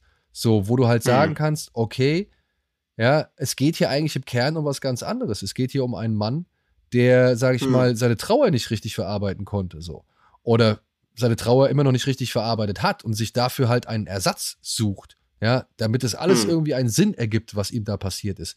Und da muss ich sagen, finde ich, das macht Broadcast Signal Intrusion leider nicht stark genug, um diese andere Ebene noch mehr an sich selbst oder an den Zuschauer ranzulassen. Also ich finde, da waren einfach zu, noch ein paar zu wenige, ja, wieder mal. Also auch hier ein paar zu wenige Momente oder Szenen oder irgendwie Ideen, mhm. die der Film auf den Weg gibt, um halt dann eben zu sagen, ja klar kann das Ende scheiß unbefriedigend sein, aber es ging ja auch nie um das Ende. Ja. Mhm. Und das habe ich ja, bei Silver ja. Lake. Also ja, ja, das meine ich ja. Der Weg ist das Ziel. Ja, ja. Würde, würde, so, er, würde er das schaffen, dann wäre er halt ein Fincher. also, also ich finde ja, der Film hat unfassbare Fincher-Vibes. Nur eben dafür hm. fehlt Gentry, glaube ich, die Klasse, dann wirklich auch so ein unfassbares Brain, ja, gehirnsprengendes Teil dahin zu liefern, hm. dass die auch wirklich diese, diese Antworten im Subtext auch noch liefert. Ich glaube, dafür ist er einfach nicht ausgefeilt genug. Also, das wäre dann der Next Step so. Und ich verstehe die Kritik komplett. Also, das war mal mein Problem des Films. Ich finde halt, der Weg ist das Ziel funktioniert super, aber ich stimme halt komplett zu, man geht leider nicht ganz, man geht leider ein bisschen unbefriedigt halt raus, leider am Ende. Und das ist ja, schade, weil, weil, er, weil er davor also, halt so stark ist. Ja. Ich finde halt, das ist einer dieser Filme, wo man sich das Ende dann auch so ein bisschen schönreden muss, eben mit diesem, es kann keine befriedigende Auflösung geben, weil das das Grundproblem von Verschwörungstheorien ist, wo man so denkt, Hut ab, dass du so ein Ende machst, aber ja, ist also es ist geil. trotzdem nicht geil, sondern eher so Chapeau, dass du dich traust, so ein zutiefst unfilmisches Ende zu finden. So ähnlich geht's mir auch mit diesem Honeymoon von Lee Cheniak, die diese Fear Street Trilogie gemacht hat, der auch so ein super unspektakuläres Ende hat, Ach so, ja, wo man danach ja. dachte, was ist das denn? Das ist jetzt dein Ernst? Und dann denkt man so ein bisschen drüber nach und denkt so, Hut ab, dass du das so gemacht hast, dass quasi jemand einfach vergisst, dass das so nicht ist. Und man denkt so, ja, krasses Ende, völlig unbefriedigend. Also das weiß ich nicht. Also vielleicht funktioniert das so als Drehbuch oder als Idee und dass du dann ganz oft mit Leuten drüber redest und dann auch so betriebsblind wirst und dir so denkst, wow, das ist richtig, richtig Metaebene-mäßig, was wir hier am Ende ja abliefern. Das geht ja über, über Filme hinaus, was wir machen. So ein Statement über Verschwörungstheorien allgemein, aber das funktioniert halt eher im Gespräch danach. Aber wie Daniel auch schon gesagt hat, das große Bedürfnis, ein Gespräch danach zu führen, hat man halt auch nicht, weil diese Atmosphäre dafür zu stark ist oder so. Also man kann halt immer schwierig über Atmosphäre, Filme sprechen, die man primär so emotional wahrnimmt. Ja. Und ich, wie gesagt, ich möchte. Beziehungsweise wirkt man da immer dümmer. Ich merke ja auch immer, wenn ich mich mit Leuten über, um mal wieder mein Lieblingsbeispiel, wenn man sich über Malik-Filme unterhält, wirkt man danach für alle Beteiligten dümmer. das ist ja oft bei so Emotionsfilmen oder auch bei Come True. Finde ich super. Den habe ich seitdem auch schon viermal geguckt. Also ich finde den mega, aber ich kann halt nicht beschreiben, warum, außer ja, guck mal selber. Du hast den viermal. Die Atmosphäre geguckt. ist halt gut. Ja, ich finde den atmosphärisch ist der Wahnsinn. Krass. Und wenn man das Ende kennt und halt einfach ausblenden kann, dann eher als so ein Mood-Piece benutzt. Ich würde jedes Mal wieder sauer werden, weil ich weiß, wie es endet. Ja gut, du hast jetzt den dreimal gesehen, also da da würde ich mich jetzt nicht so weit aus dem Fenster legen. Ja gut, einmal äh, vor dem FFF damals, dann ja. auf dem FFF und jetzt halt nochmal viel Ja, okay, ach, stimmt, der lief ja auf dem FFF. Also ja. so Filme jederzeit immer wieder im Kino. Also so Atmosphärefilme, ja, wo das Ende ein bisschen abkackt, im Kino immer ein Träumchen. Und die Leute waren doch begeistert im FFF, das weiß ich. Ja, wir haben ja befragt danach äh, damals, also die, die hatten echt, die fanden das super, aber wie gesagt, Jetzt welchen? Den Drei, Dreimal geguckt und dreimal habe ich komplett verstanden, was ihr, was hm. ihr bemängelt. Also sehe ich auch so. Sehe ich ja. leider auch so. Jetzt den Come True oder den was? Nee, nee, hier jetzt Broadcast. Broadcast. Ja. Broadcast. Come True habe ich auf so vielen Platz 1 Horrorfilmlisten letztes Jahr gesehen. Also Echt? auch völlig gerechtfertigt, ja. Also was heißt auch so viel, aber auf zwei, drei auch bei größeren Seiten wo ich auch. Nein, aber wo man auch auf so. Dutzende, äh, zwei, drei. Ja, gut. Dass er jetzt, dass der sehr spaltet, ist ja klar, aber der war ein paar Mal auch in, in Listen drin, wo ich so dachte, okay. Horrorfilm-Fan 7310 auf Letterbox hatte die auf der 1. Also da kann man auch mal ruhig. Äh, ich muss den, glaube ich, ja. nochmal gucken, ey. Ich habe den schon vollkommen vergessen. Ja, aber der, also alles, was der machen, also Anthony Scott Burns finde ich schon immer mega, seitdem er in Holidays, dieser Horrorfilm-Kurzgeschichtensammlung über Feiertage, ja. diese geile Story gemacht hat, wo diese Frau die ganze Zeit nur mit dem Tonband, mit den Stimmeaufnahmen von ihrem Vater rumläuft. Ach, das war seine, ja, ja. Also wie mega gut das ist atmosphärisch, so geil. Bis genau wie die Leftovers-Folge in der dritten Staffel, wo er die ganze Zeit auch die Tapes anhört, wo er da durch Australien irrt. Oh ja. Genau so eine geile Atmosphäre haben. Wahnsinnig gut, auch bestimmt zehnmal schon gesehen. Gott, Gott ja. geht auch nur zehn Minuten, aber finde ich immer wieder super. Ja, bei Come True hat es mir vor allem halt, wie gesagt, diese, diese Silent Hill-mäßigen äh, ja, der soll einen Träume machen. Ja. ja, diese Visualisierung der Träume haben sich eingebrannt. Der Rest ja, haben wir auch wieder vergessen. Also ich finde, der hat echt so viel Talent, da wird noch was richtig Gutes kommen. Zurück zu Broadcast. Ähm, ja, bitte. Was ich halt Von dem wird auch noch Gutes kommen. Weil ich an der super, ja, davon gehe ich aus. Ja. Aber ich an der super spannend fand, das aber nur ein bisschen, das einfach nur eine Fun-Fact-Gewichse. Ähm, ich finde es halt super spannend, dass es ja diese ganzen äh, Broadcast-Incidents, die im Film halt behandelt werden, gab es halt alle wirklich. Das finde ich halt total spannend, weil ich mich da noch ein bisschen reingelesen habe danach. Also diese, diese Sally Sparks-Geschichten und so, was ja im Film alles thematisiert mhm. das gab es alles echt. Und ich finde es ja super geil, ähm, und das habe ich dann auch erst äh, danach beim Film erst gerafft, nach dem Film, zum ersten Mal, ähm, diese, diese Videos, die er da sieht, dieser seltsamen Figur da eben. Ah, diese ganzen Masken übrigens wurden vom Effektkünstler von Possessor gemacht. Das habe ich auch gelesen. Ähm, und äh, diese ganzen Videos ähm, sind komplett angelehnt an ein äh, YouTube-Video, was quasi eine Creepypasta ist. Von, ich glaube, 2001 oder so, oder 2002. War eins der ersten so komischen Viral-Creepy-Videos, die im Netz rumgegeistert sind. Das heißt Terror the Android beziehungsweise mhm. I, feel, I, I, feel Fantastic. Äh, hat bis heute irgendwie, keine Ahnung, 50 Millionen Views auf YouTube und ähm, da, da ist einfach so eine komische ähm, Androidenfrau, die halt ganze Zeit I feel fantastic sagt und dann noch irgendwie ähm, help me oder sowas. Und da dachte man, mhm. die, da, da rangen sich halt auch seit, seit 15 Jahren Verschwörungstheorien, dass das irgendwie ein Massenmörder wäre, der irgendwie ähm, ja. Frauen zu Puppen macht und sowas. Da haben wir mal eine Folge mhm. über Ende mit Schrecken im Podcast gemacht, auch super spannend. Und das ist komplett, also diese Videos aus Broadcast basieren komplett auf diesem, auf diesem Netzphänomen. Das fand ich auch geil, dass sie sich da so ein bisschen angelehnt haben. Ey, und auf der anderen ja. Seite sind sie halt auch creepy as fuck. Muss man ja, halt einfach komplett. mal sagen. Ja, also auch wenn es total künstlich aussieht und so, aber das fand ich schon fand schon geil. Und ich muss auch Ja. sagen, diese, es gibt, kleiner Spoiler, es gibt eine Szene, da zieht sich jemand so eine Gummimaske über den Kopf.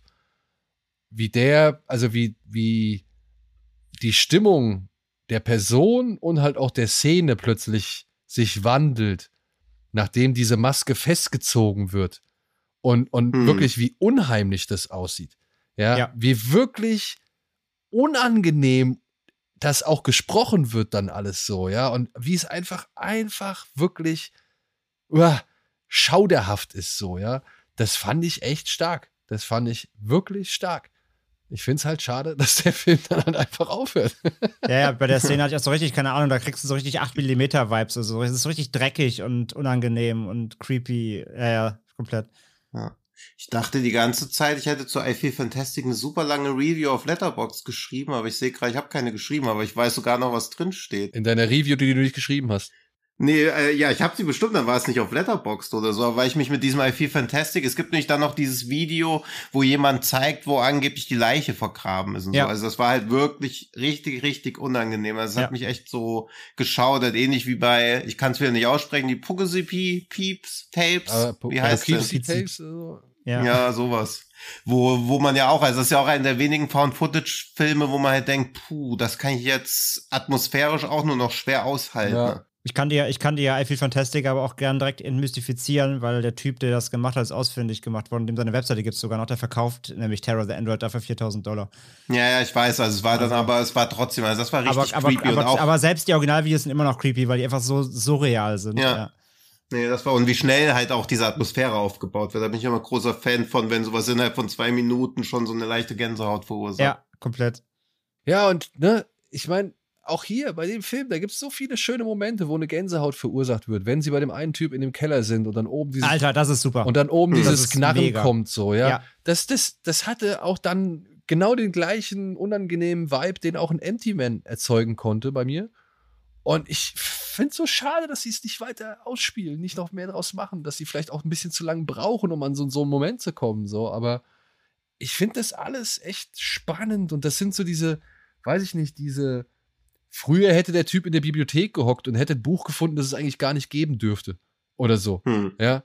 Und heute Ja. hast du halt diesen Videoarchivar. So, und ich habe das selbst schon gemacht mit DATS. Ja.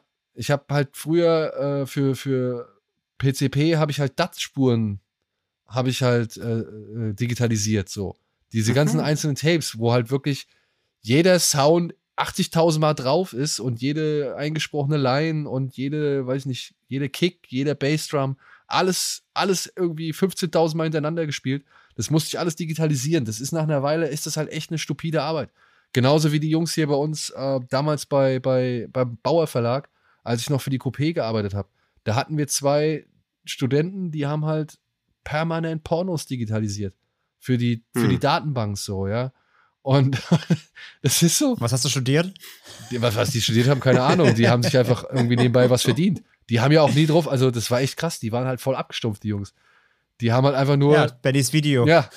Disc, a- also Bennys Porno-Video. Schlitz auf, Disc rein, zack und lau laufen lassen, Buch weiterlesen, so, ja. Und dann saßen die da halt zwei Stunden, haben gelesen und dann ging es weiter mit der nächsten Disc so. Also, ich finde ich finde es cool, so dieses, dieses, diese Weiterführung des Archivierens und, und des Ja. Stöberns und so. Und dann halt solche, Finde ich auch. solche, solche, ja. Wie soll man sagen, Blips zu finden irgendwie oder aus solchen Blips dann irgendwie eine Geschichte rauszuspinnen und zu konstruieren. Ja, weil man Ja, ja, auch, auch als Mensch immer dazu neigt, in all Sinn rein interpretieren zu wollen. Mhm. Also auch dieses irgendwo was hören, es kann ja einfach völlig random sein, aber weil man es entdeckt hat, muss es auch einen Sinn haben. Deswegen bin ich eigentlich auch auf Kimi gespannt, dieser neue Soderbergh-Film, wo ja auch diese Ton, Ja, ich was auch. macht sie?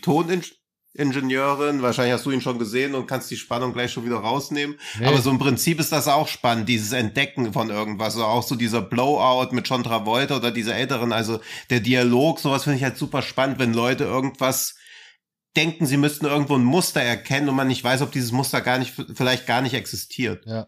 Genau, ja, ja. Und das ist ja, Ja. genau quasi der springende Punkt. Auch Ja. mit diesem anderen Typ, den er dann trifft, der da auch schon so tief drin hängt, wo du dich auch fragst, ne?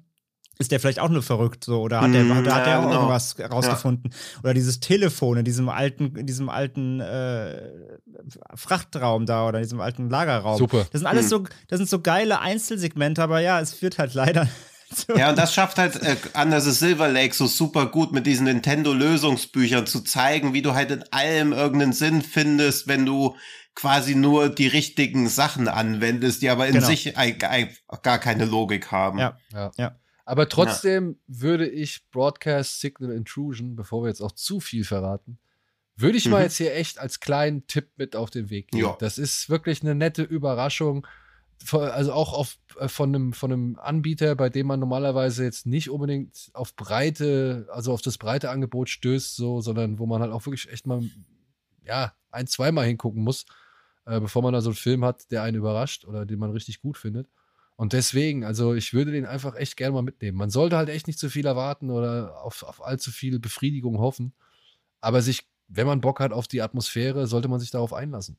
Also ich, ich mag den immer noch, auch nach dem dritten Mal, wie gesagt. Es, es, es, er hat seine, ja, das haben wir jetzt aus, ausgiebig benannt, so, er hat seine Probleme, aber der Rest des Films, der hat viele Highlights. Ja. Von daher, für mich ist das ein absoluter Ja. Tipp. Ich finde den, ich finde den echt gut. Hat auch schon den nächsten Film wieder in der Pipeline, klingt auch super. Ja, habe ich schon gesehen. Ja. Wunderbar. Pipeline. So, kommen wir zu einem Debütregisseur. Ja, hier, Der in sich der, mal austoben durfte. hier in der, Zumindest hat er 2022 noch keinen Film gedreht, aber dafür in den letzten Jahren immer zwei bis vier. aber hier in unserer Sendung hat er, feiert er jetzt sein Debüt, oder? Oder hatten wir schon den ersten Film auch besprochen? Den haben wir bestimmt schon bei irgendwas erwähnt. Also ich glaube noch keinen Film von ihm. Wir kennen nichts aber, besprochen, aber bestimmt schon mal irgendwo. Also ich genau. glaube, diesen Home with a View habe ich auf jeden Fall schon mal erwähnt, irgendwie in einem Nebensatz. Aber Ja, und ich wette, Ebola-Syndrom und äh, Taxi Hunter ist auch schon mal gefallen, oder? ja, Untold Story bestimmt auch. Ja. Ich- Also André wieder von seiner Special Edition erzählt hat, vermutlich. Ja, mit den Essstäbchen drin. ja. Für guten Geschmack. ja. Die Rede ist, und äh, die Kenner der Materie werden es natürlich schon längst erraten haben, die Rede ist natürlich von Hermann Jau. Der hat jetzt einen Film abgeliefert, der international Shockwave 2 heißt. Hierzulande heißt er City Under Fire. Zumindest kommt er so auf Blu-ray von Koch raus. Und wir haben uns gefragt, warum ist dem so? Wenn doch der gleiche Verleih schon Shockwave 1 rausgebracht hat, eben unter dem Titel Shockwave. Ja. Und naja, die folgende Inhaltsangabe soll ein bisschen Licht ins Dunkel bringen.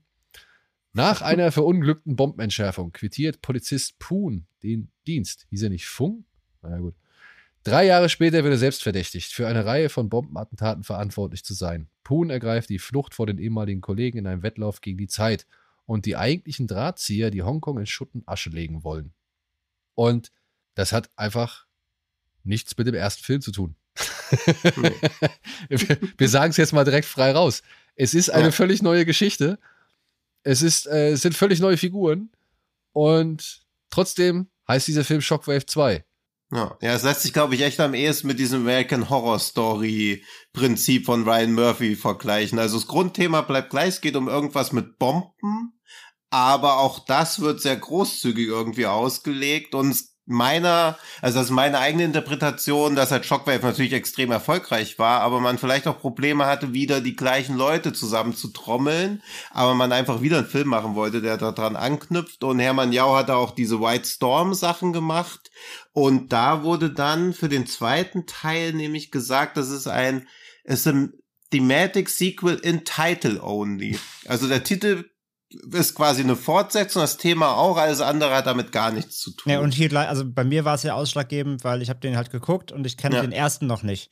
ja. Ähm, und da ist mir halt nur, ich, hab- ich habe dann ja euch nur gefragt, ist denn, also, äh, weil Andy Lau, das ist ja zumindest das einzig gleiche dann, der Hauptdarsteller ist der gleiche. Ich Ja. habe euch gefragt, ist das derselbe Charakter? Also spielt er den Nee. gleichen Charakter? Weil das konnte rein, rein so wie, wie der Aufbau war, dachte ich mir, das kann irgendwie nicht sein. Und dann meint ihr schon, nee, ist nicht so. Nee, und, das ist die ähm, Jessica Lang vom Hermann Jau Multiverse. quasi.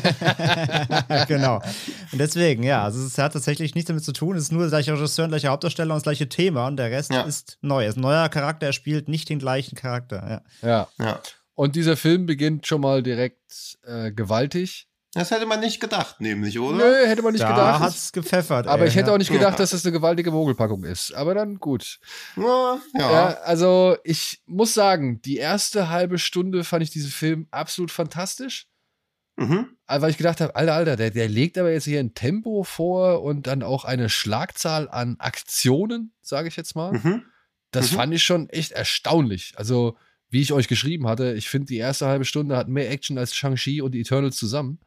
Ja, die ist super. Und, Und bessere Katzen. und dann aber plötzlich äh, nimmt der Film doch schon, sag ich mal, ab vom Tempo und er wird langsamer, er reift dann öfter mal in die Vergangenheit zurück und plötzlich erschließen sich ganz neue Zusammenhänge und man merkt, ah, okay, diese, diese Texttafel fünf Jahre später hat dann doch ein bisschen mehr Inhalt als nur Mhm. fünf Jahre später. und ja, und dann, aber dann verliert der Film irgendwie so ein bisschen an Schwung. Und ich muss sagen, leider, auch wenn ich den Film vorher echt geil fand und ich finde auch Teile des Finales echt gut. Aber der eigentliche Showdown hat mich nach Teil 1 dann doch so ein bisschen, ja, wie soll man sagen, ein bisschen kalt gelassen. Also, dafür, dass der Film damit anfängt, dass da halt eine Atombombe explodiert und keine Ahnung, wie viele Menschen mit in den Abgrund reißt, so, ja. Hm. Ähm, weiß nicht. Aber dann den Haneke macht einen Zurückspul. Ja, genau. Ja. ja, das ist halt schon, also ich meine, wie willst du als Film noch gewinnen, wenn du am Anfang eine Atombombe explodieren lässt? Also, was? Also, das ist halt, also ich finde es geil, wo du gleich so wieder denkst, okay, das ist wieder nicht wie diese ganzen US-Action-Blockbuster, wo erstmal viel zu lange nichts passiert, sondern es ist ja bei den ganzen China-Filmen oft wie so ein Slasher, wo du am Anfang schon mal einen saftigen Mord zu sehen bekommst. Und das passiert da auch bei diesem The Rescue von Dante Lam ja auch, wo halt am Anfang gleich eine ganze Bohrinsel explodiert. Nach weniger als zwei Minuten hast du schon eine 30-sekündige Kamerafahrt durch eine explodierende Bohrinsel gehabt und denkst so, Alter, ich bin überhaupt noch nicht im Film. Und das da auch, aber wie willst du das noch steigern? Das ist halt so. Naja, Also ich war kurz Ja. am Anfang einmal schon mal rausgerissen, aber das ist wieder das typische, ich bin einfach so, ich bin zu an, ich weiß es auch selber, ich bin zu anfällig für schlechte Effekte. Also am Anfang mit diesem riesen Explosionsding, da, da, Mhm. da, da überschlägt sich einmal so eine U-Bahn und die, Ja, kippt, und die ja. kippt's echt so hoch wie so ein Ja. Playmobil-Fahrzeug, da weiß ich, ach komm Leute. Ja, aber, da weiß ich halt auch nicht, warum sie so Szenen. Also tricktechnisch ist das teilweise ja bombastisch. Genau, aber Also- dann kamen wieder Szenen, wo Ja. ich dachte, wow, das ist ja Wahnsinn. Dann denke ich mir, warum, warum macht ihr so einen Quatsch? Dann lasst das Ja. doch raus, wenn es scheiße aussieht. Vor allem die so. Szene ja, das wär- verstehe ich halt auch die nicht. Szene wäre auch Ja. wirklich absolut nicht nötig gewesen. Ob Nee. du jetzt Nee, das siehst, nicht. wie die beiden Züge da ineinander krachen oder nicht, Ja. ist egal, Ja. weil es ist sowieso Ja. alles gleich weggefegt, so, ja.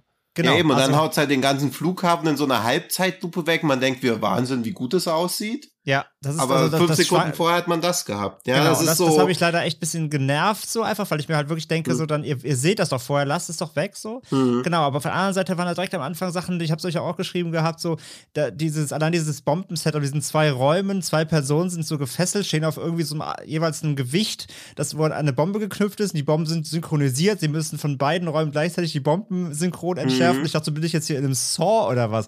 Also es war, Ja. also das war wieder so drüber und abgefahren, war mega investiert. Aber wie, wie Daniel schon sagt, das Problem fand ich dann so nach den ersten 40 Minuten, holy shit, der Film will viel zu viel. Hm. Also was der für eine unfassbare, also, also da, wo Broadcast Signal Tuschen mir nicht mein Fuck genug war, war Shockwave 2 mir zu viel.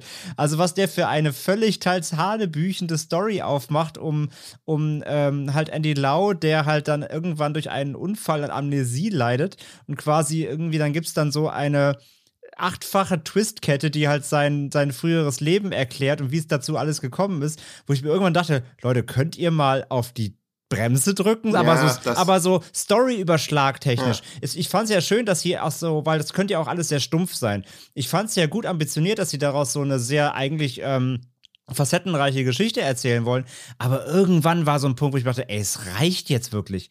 Es reicht einfach so. Also immer noch einen draufsetzen, so, aber eben leider nicht so actionmäßig, sondern es war dann wirklich irgendwann eher, dass sie unbedingt in diese verzahnte Story rein wollten mehr. Und da war ich irgendwann so, ey, boah, Leute. Ja, und ich Nee. glaube, ich glaube, dass die Krux an der Geschichte ist eben das, was Tino auch schon so oft erzählt hat, dass da halt eben bestimmte Sachen nicht so funktionieren können, wie sie eigentlich funktionieren könnten.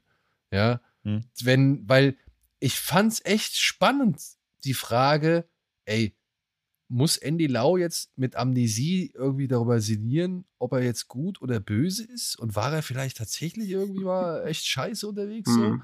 Und das, da hätten sie sich drauf, wirklich, das, das hätten sie einfach, darauf hätten sie sich verlassen können. Ich habe Ja. auch erst gedacht, Hm. okay, das wird so wieder so eine Schnitzeljagd. Wir suchen so eine Art, ja, äh, Explosive Jigsaw.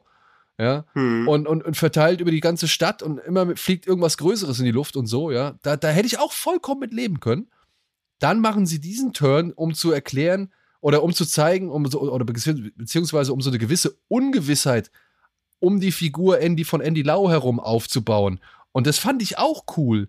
Aber dann kommen halt wieder diese typischen chinesischen Eigenarten und Eigenschaften und vielleicht halt auch, sagen wir es mal so, Formeln, die dann halt irgendwie das alles nochmal, ja, wie André gesagt hat, durch irgendwelche acht Story-Twists biegen müssen, damit es auf jeden Fall der Behörde irgendwie entspricht oder halt eben die Gunst der, der, der, weiß ich nicht, Regierung irgendwie nicht verletzt oder irgendwie sonst irgendwas so. Das fand ich ein bisschen Ja, ja. schade. Ja, oder auch dieses Melodrama halt aufmachen. Also Ja, ich glaube ja. auch, dass das emotional vermutlich, also für mich hat's halbwegs funktioniert, also eher so Chapeau, gut, dass ihr das probiert und dass ihr auch denkt, dass das ernsthaft emotional ergreifend ist, aber mit der letzten Szene hatte man mich dann doch halt so ein bisschen wenigstens. Also das war ein unerwartet rundes Ende dann noch, aber auch eins, wo ich jetzt nicht so denke, ja, wow, geiles Ende, sondern ach, das war ja noch mal süß irgendwie. Ja, Aber und, und wie man, aber ja, das Und wie man halt auch im Showdown, ja, wo es halt Mhm. wirklich, wo die Kacke am Dampfen ist, wo an, an allen Fronten gekämpft wird Ja. und gehetzt wird und irgendwie versucht wird zu entschärfen, wie man da noch mal so eine Fallschirmsprungszene einbauen kann, um die Vergangenheit zu beleuchten. Es ist mir halt ein absolutes Rätsel. Ja, ja, wie du schon sagst, ne, dann, dann kommt halt noch die Beziehung mit rein. Ein alter Ja. Schulfreund. Plötzlich geht's um, wir haben Mastermind gespielt. Ich habe ja so Leute, also irgendwann ist auch mal gut jetzt. Drückt doch mal bitte auf die Bremse irgendwie. Und diesen, fand ich halt auch, diesen Zwist um ihn als Charakter, ne? Er weiß nicht mehr, auf welcher Seite er steht. Super spannend. Aber dann müssen sie dahinter nicht eben noch drei, drei Barrieren aufbauen, weil irgendwann war ich wirklich halb raus. So, ich war so, jetzt, jetzt wollt ihr denn jetzt noch von mir irgendwie?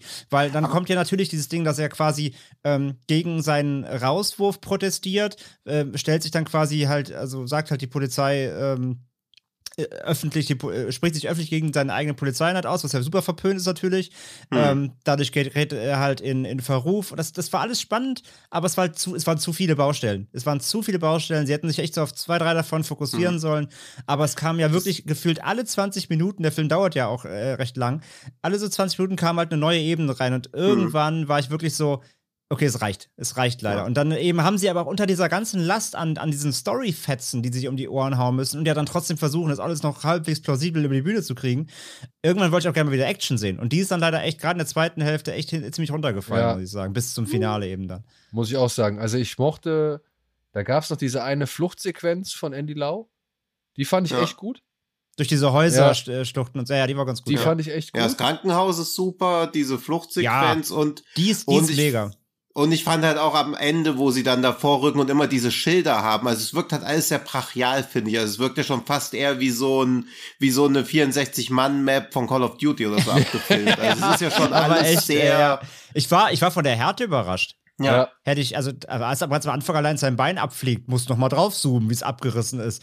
Und bei den Ja. ganzen Schießereien, auch war zwar CG-Blut leider, aber äh, Ja. ist relativ hart. Also ich wusste, ich wusste nicht, dass das, dass das Franchise, sag ich jetzt mal, äh, dass der doch so ruppig ist. Na Und das doch, war die sind alle. tough. Also Hermann Jau hat das schon, wo ich mich auch gerade so wundere, diese Home Whistle View hat halt auch so eine nicht wirklich drastisch, aber sehr makabere Abtreibungsmoment, wo man auch so denkt, okay, das ist hier jetzt auch, wo ich auch nicht mehr lachen kann. Da soll ja so eine schwarze Komödie sein, um so eine Familie, denen so ein riesen Billboard vors Fenster gestellt wird, die dann kein Licht mehr in ihrer Wohnung haben und dieses Billboard auf jeden Fall loswerden wollen. Das halt auch so in diesem typischen überkandidierten Hongkong-Komödien-Style mit sehr viel schwarzem Humor drinne. Der ist auch auf Netflix, also den kann ich nebenbei jetzt auch nochmal empfehlen. Okay. Und das finde ich bei Hermann Jau halt eh so krass. Ich meine, das ist sein, das war jetzt sein 73. Film und er scheitert daran, dass er zu viele Ideen hat. Ja. das ist halt so absurd. Ja, also, das das, ist gibt's ja in der Frequenz eigentlich nur von Takashi Miike, wo man ja ähnliche Probleme immer hat, dass man auch denkt, ey, Alter, das war jetzt schon wieder too much fahr doch mal runter, konzentrier dich mal auf drei Sachen und auch inszenatorisch. Also er macht jetzt keine super abgefahrenen Sachen, aber man kann ihm halt nie vorwerfen, dass er da irgendwie nur zur Arbeit geht. Nee. Nee, nee, man könnte also- aber echt mal sagen, spar dir das doch mal für Shockwave Ja. 4, 3 bis 7 auf, anstatt das alles in Ja, einen ja, Film zu packen also, halt so, ja. Aber ich dachte, also ich meine, ich, ich kenne ja seine Vita und seine, seine Historie, wie wir gerade schon gesprochen haben. Er hat halt Ja. echt harte Bretter gemacht. Aber ich, ich dachte mittlerweile, da, so solche Produktionen wie das hier, ich kenne den ersten ja nicht, ich weiß nicht, ob der eine ähnliche Härte hat, aber ähm, ja. Ich, ich dachte Also halt, weniger Schießereien, aber ähnliche Härte. Okay, okay, weil stimmt, der war auch sehr, sehr Shootout-lastig, der hier. Ähm, was ich aber eine nette Abwechslung fand, tatsächlich. Und Das hat fand ich gepasst. auch geil. Also, dass man so denkt, ey, es gibt nur Bomben, aber eigentlich wird Ja. auch halt viel geballert. Das war gut. Fand ich gute Abwechslung. Auf, nee, wirklich, wirklich, Ja. fand ich echt Ich interessant. auch. Fand ich gut inszeniert auch. Ähm, aber ich dachte, er hat mittlerweile, das wäre so, das wäre mittlerweile so ein Produktionsvalue. Ich dachte halt, das gilt halt als China so als Blockbuster, dass du da eben keine Härte reinbringen kannst. Deswegen war ich überrascht davon, doch wie blutig der ist halt. Nee, ich glaube, er hat komplette Narrenfreiheit. Also auch diese, diese nicht gar so hart, aber diese, wie, oh, wie hieß er, so White Storm 2, Trucklords. Ja. Ich glaube, da kommt auch diese ganze U-Bahn-Sache her, weil da spielt's Finale in so einer U-Bahn. Ich- Vielleicht haben sie sogar dieselben Sets benutzt oder so. Das wage ich jetzt nicht ganz zu behaupten, aber es wirkte jedenfalls so. Und Okay. den hat er ja auch mit, mit Andy Lau zusammen gemacht und Louis Coe Oh. mit dem er auch vorher schon zusammengearbeitet hat. Das sind so seine Stammleute und ich glaube, die kriegen komplette Narrenfreiheit. Ah, krass. Ja, weil- okay. Also Shockwave 2 hat ja auch ohne Ende eingespielt. Jetzt macht er diesen Death Notice, über den ja sogar der Spiegel neulich schon berichtet hat, dass die Dreharbeiten beendet sind, wo man auch so sich denkt, okay, dass Hermann Yao Filme das Produktionsende jetzt Spiegel Startseitenlevel hat, Hut ab. Und Luis Co. ist halt auch ein Superstar, ne? Muss man halt auch mal sagen. Ne? ja. Also der, der kann ja einfach nur mit seinem Namen echt alles Mögliche machen und die Leute rennen da. Ja, rein. das bei Death Note ist halt auch wieder dabei. Also ich glaube, die sind halt so ein Dream-Team. Er macht halt, glaub, zwei Filme macht er mit Andy Lau, dann wieder zwei mit Louis Co. Er macht drei Stück im Jahr oder manchmal auch nur zwei. Das ist halt auch sowas, dass er es halt schafft, sowas wie Shockwave 2 zu machen und diesen äh, Drogenfilm, der halt auch viele Actionsequenzen hat und dazwischen noch so eine Rom-Com.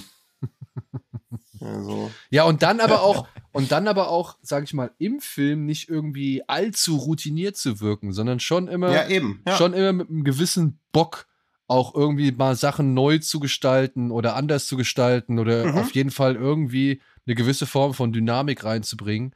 Das merkt man dem zweiten Shockwave auch an. Ich finde, der erste ist noch ein bisschen, ja, ich weiß nicht, der ist nicht ganz so zügellos wie der, wie der zweite. Das ist, zum, Mhm. manchmal ist das besser, finde ich. Aber Ja. wenn ich jetzt so beide nebeneinander stelle, dann gefällt mir doch eigentlich das Kompakte des ersten ein bisschen besser. So, Hm. ja, und, und auch Ja. so, wie die ganze Geschichte erzählt wird. Denn hier sind halt wirklich einfach 15 Abbiegungen zu viel. Und das ist bei 85 halt gesprochen so, ne? Also, ja. ja. Aber Ja, aber ich trotzdem, finde, die wären dieses äh, gutes Doppelfeature, Doppelfeature. Aber ich finde, es gab halt dieses, oder der Höhepunkt dieser Bombenleger-Filme war ja auch in den 90ern. Seitdem gibt's das erstaunlich selten, obwohl das ja immer ein super dankbares Thema eigentlich ist. ja, Große Bedrohung an einem Ort und man kann rätseln, wo die Bombe ist. Also es hat halt viele Elemente, die eigentlich immer funktionieren. explosiv mit Jeff Bridges. Ja. Und wie hieß der? Na, da halt sowas wie Speed. Ja, und wie hieß nochmal der mit P Pierce Brosnan? Hydrotoxin? War das der? Ach stimmt, wo sie das Wasser trinken und dann platzt der Kopf. Ja. ja. Ja. ja. Der war auch cool. Ja, deswegen, also da gab schon eine Reihe echt guter, na gut, würde ich jetzt nicht sagen, aber eine Reihe echt spannender Filme oder auch sowas wie Backdraft, wo ja Oh, auch Backdraft eigentlich ich. dann, ja, wo ja eigentlich dann auch ein bisschen so ein Ja, der Bombenleger-Thematik drin war oder so ähnlich. Ja, der. Brandsätze so, halt sowas gibt's halt echt gelegt, ja. selten. Ja. Den fand ich auch gut. Aber Shockwave, ja, das. Und ich meine, allein diese Anzüge und dieses Drähte durchschneiden, also echt diese, das ist halt, im Prinzip müsste es halt wirklich so ein Song mit Bomben eigentlich geben als Shockwave 3. weil das mit dieser, mit der Katze in der Mikrowelle noch und mit diesen Platten, das war schon richtig stark. Das sah auch optisch unglaublich gut aus. Und ich mochte die Sniper-Szene. Ja, stimmt. Die mochte ich. Ja, wirklich. wo sie mir mit den Rücken schießen. Aber jetzt, jetzt Hm. habe ich mal eine Frage. Und das soll jetzt bitte Ja. nicht, das soll jetzt kein Body-Shaming sein oder sonst irgendwas. Aber ich habe den Mann früher, ich habe den gern gesehen in den Filmen, die ich von ihm kenne. Aber ich habe den jetzt hier in Shockwave 2, habe ich den echt kaum erkannt, hier Lausching One. Also, ich Hm. weiß nicht, wie oft ich Beyond Hypothermia oder wie er heißt gesehen hat und A Hero Never Dies und in Police Story 2 spielt er auch mit. Aber der sieht Hm. doch, der sieht doch, keine Ahnung, der sieht doch nicht mehr aus wie früher. Der, der ist doch, also der hat irgendwie, als hätten sie ihm das Gesicht einmal so glatt gezogen, oder? Ja, welche Rolle hat er da gespielt? Der Lauching One? Ja. Naja, hier der Kollege von Andy Lau, der ehemalige. Sein, Sein, sein bester Kumpel, sein Partner. sein bester Buddy, mit dem er, genau, mit dem er Anfang die Bombe entschärft. Ach ja, ja, vielleicht. Ja, der sieht halt so ein bisschen auch wie, ah ja, jetzt geht also, ja, Bodyshaming, wie nennt man das denn? Age-Shaming? Ja, aber ich will es auch nicht. Age-Shaming nennen, aber ich fand es wirklich erstaunlich, weil ich habe den früher echt gerne gesehen und ich habe die Filme mit ihm halt mehrfach gesehen und ich gucke jetzt den Film und habe irgendwie noch gelesen, ach, Lao Ching Wan ist mit dabei, cool, den habe ich ja schon lange nicht mehr gesehen und dann gucke ich den Film und, und realisiere erst irgendwie nach einer, weiß ich, dreiviertel Stunde, dass er das ist, so. Ja, aber bei Mad Detective sah der doch auch schon so abgefuckt aus, finde Ja? ich. Also er sieht halt so aus, als ob ihm das Leben so richtig ins Ge Gesicht, also er hat halt sehr ausgeprägte, ja, wie nennt man das denn? Also es sind ja keine Falten, Nee. aber halt so diese, Ausgeprägtes Alter. ja, Jochbein, Abzeichnungen, keine Ahnung. Aber ich fand bei Mad Detective, deswegen fand ich Mad Detective ja auch immer so stark, weil er da halt auch so richtig runtergekommen, also so richtig verranzt halt irgendwie aussieht. Aber der ist jetzt auch, ne, 13 Jahre her, so, ne? Also, Ja, ja, aber ich meine, aber ich meine, dass er da halt schon aber so guck mal, aussah. ich finde bei Mad Detective, da sieht er halt deutlich natürlicher aus als jetzt hier bei, bei Shockwave 2. Also er sieht, oder, Mhm. Ja, vielleicht hat er halt auch irgendwas, also weiß man nicht. Kann man mal gucken, ob er irgendwelche Schönheits-OPs gemacht hat. Und was da so los ist. also der, der wirkte halt so, so, so straff und glatt, keine Ahnung, und, und, und, und merkwürdig, als hätte er eine Maske auf, so. Hm. Aber nicht wie der Lautsching-Wand, den ich mal kennengelernt habe. Tja, times are changing. Wir haben halt nicht mehr 1996. Ja, ich weiß, aber der, Guck dir an, wie Mark Dacascos heute ja aussieht. gut, aber naja, dem sehe ich sein Alter an. Und das finde ich auch in Hm. Ordnung. Aber Lao Wan, wie gesagt, der sah ja damals schon alt aus. Und, Ja, hat sich halt und konserviert. sieht jetzt halt einfach jünger aus, fast schon. Und Ja. glatter. ist aber noch gar nicht so alt, er ist 64 geboren. Ich meine, Hm. der hatte Black Mask mitgespielt, dem ersten. Ja. Und ist 1,77 groß. Und das einzige Trivia auf IMDb steht über ihn, er und seine Frau haben beschlossen, keine Kinder zu kriegen. Na gut. Okay, gut, wissen wir auch mal wieder Da funktioniert die ihn. Pressearbeit, würde ich sagen. Ja. Gut. Black Mask hieß Black Mask Mission Mission Possible. Okay. okay. Okay. Das war auch, das war so underwhelming, dieser Film, ey. Den habe ich mir auch für so viel Geld gekauft. Welchen? Äh, Black Mask. Mit Jet Li. Das war damals noch, wo man so Blindkäufe einfach betrieben hat. Ich glaube 40 Mark oder so. Und dann dachte ich so, ach, also dafür, dass da jetzt einer mal kurz hochspringt, so mit beiden Beinen links und rechts an der Wand steht, ist mir jetzt ein bisschen. Aber ich habe mir das im Kopf halt auch so krass Ja, vorgestellt. ich muss auch sagen, ich fand den ein bisschen underwhelming. Ja. Jetzt wollte ich gerade noch mal gucken, äh, Hydrotoxin. Wisst ihr, wie der im Original heißt? Ne? Livewire. okay. Gut. Okay. Das ist wie das Wunder in der achten Straße. Der heißt im Original Batteries Not Included oder sowas. Ja, stimmt, der hat auch so einen guten Ja. Titel, wo man dann auch immer, wo ganz oft über so Filme oder auch so mit diesem Don't Look Now, bis man mal endlich irgendwie verinnerlicht hat, dass das Venigon den Trauer Ja. tragen. Es gibt so ein paar Filme, wo man immer den englischen Titel sieht und sich so denkt, hey, worum geht's denn Ja, überhaupt? oder welcher ist das denn? Ach, genau. Und Hydrotoxin, also Livewire, ist vom selben Regisseur wie Screamers. Oh. Ach, stimmt. Den- den hatten wir stimmt, ja. Der hatte mal so eine kurze, Den hatten wir ja. ja, ich würde nicht sagen Höhephase, aber der hat mal die Videotheken mal recht zuverlässig mit. Christian Duguay, ja, genau. Ja, mit Sachen, die durchaus gut liefen. Also ich habe da ja, das war ja die Zeit, wo ich in der Videothek gearbeitet habe, da waren immer so drei Regalreihen mit voll. Ey, als, Aber Pierce Brosnan war ja auch mal ein Household Name. ja, Ja, eben. Als- Ach, schon für 92. als Krass, Ergänzung zum Dreierpack am Wochenende vollkommen legitim. Ja. Vollkommen ja legitim. also Assignment war noch von ihm. Den oh, den, der gut. mit, mit, mit, mit Ben Kingsley und Donald Sutherland? Der ja. ist super. ja, ja, also er hat mal eine kurze Hochphase. Und Aiden Quinn, Quinn spielt die Hauptrolle. Genau. Der hatte mal eine kurze Hochphase. Das war, Nee, das war diese so- andere Variation von der Schakal. Da ging es ja. Ja. um den gleichen Attentäter. Den fand ich auch klasse. Genau. Ja, der auch besser war, aber natürlich hat er Schakal mit, mit Bruce Willis diese eine Waffenszene, die ihn natürlich zum besten Film aller Zeiten macht. Ja, und Richard Gere noch mit dabei, ne? Und Ja. ein paar der geilsten Filmfehler über, überhaupt. ja, stimmt, das ist schon ein ganz schön stranger Film. Aber Ja, aber dann ging's für ihn nicht so gut weiter. Letzte Film, vorletzte Film, den er gemacht hat, heißt ein Sack voll Murmeln. oh, so kann's kommen. bitter. So kann's kommen. Ja. Ein Sack voll Murmeln ist auch Shockwave 2. Und trotz. Und ehe ich dann jetzt wieder angegriffen werde, es ist natürlich ein sehr wertvoller historischer Film. Ich habe mich nicht drüber lustig gemacht, nachdem ich jetzt wieder gelesen habe, worum es geht. Weil es ist bestimmt einmal tougher und ganz tragisch, was es mit diesem Sack voll Murmeln auf sich hat. Vermutlich. Puh, Kurve noch bekommen. Gerade noch so. Das wäre, das wäre, noch so. das hätte Shitstorm. Aber ja. jetzt mal Ja. dafür, dass wir jetzt hier über auch einen äh, chinesischen Film wieder gesprochen haben, der, in dem es darum geht, dass am Ende, also ja, der verhindern möchte, dass irgendwelche Hochhäuser mit Finanzdaten in die Luft gesprengt werden. Und Mhm. das ja mit anderen Filmen in China so ein bisschen schwierig war, die dort zu releasen, in denen irgendwelche Gebäude mit Finanzdaten in die Luft gejagt werden. Ja, zumindest kurzzeitig. Kurzzeitig, ja. Jetzt ist es wieder zurückgenommen worden. Äh, ja. hier hat man halt die Gegenthese zu Fight Club. Und fandet ihr trotzdem, dass der, also ich, dass da irgendwie, ich weiß nicht, wir hatten ja die, 8, die 800 schon hier zum Beispiel ähm, Mhm. besprochen und da fand ich, war der Einfluss des Politbüros schon deutlich. Ja, aber da fehlen ja auch 15 Minuten Bitte? aus der ursprünglichen Fassung. Bitte? Also da hat das Politbüro schon Hand angelegt bei The 800. Ja, genau, aber der war dann trotzdem auch was so die direkte Propaganda jetzt, sage ich jetzt mal, angeht oder, oder Mhm. die, die direkte politischen Botschaften, die dort mitgesch, äh, mitge, Mhm. mitge eingewoben worden sind, die fand ich schon, die konnte man deutlicher und leichter feststellen. Bei Shockwave Ja. hält sich das meiner Ansicht nach doch stärker in Grenzen, weil der Film ist eigentlich mehr auf Unterhaltung ausgelegt und versucht Ja. gar nicht erst so großartig noch die Republik irgendwie ins rechte Licht zu rücken. Finde ich halt auch. Und gerade, es gibt ja am Anfang diese eine Krankenhausszene, wo auch einer der Polizisten so zwischen den Beinen von der Geisel durchschießt und halt auch die Geisel mittrifft. Also die Polizei ist da schon sehr rabiat und auch gegen erkennbar Unschuldige.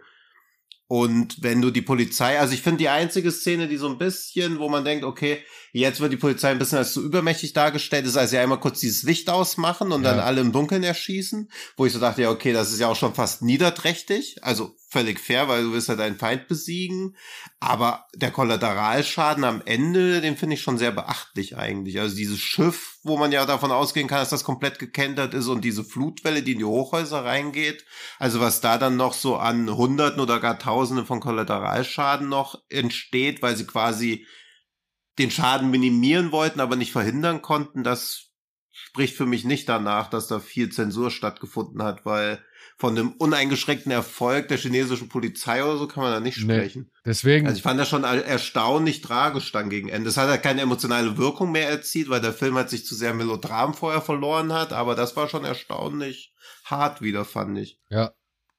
Deswegen, also der hat, ist eine ja, eigensinnige Mischung aus Großstadt, Ja. Action, Bombenthriller und eben, weiß ich nicht, Melodram. Ja. Ja, also das, also verteidigend gesagt, sie versuchen ja einfach eine Story reinzubringen.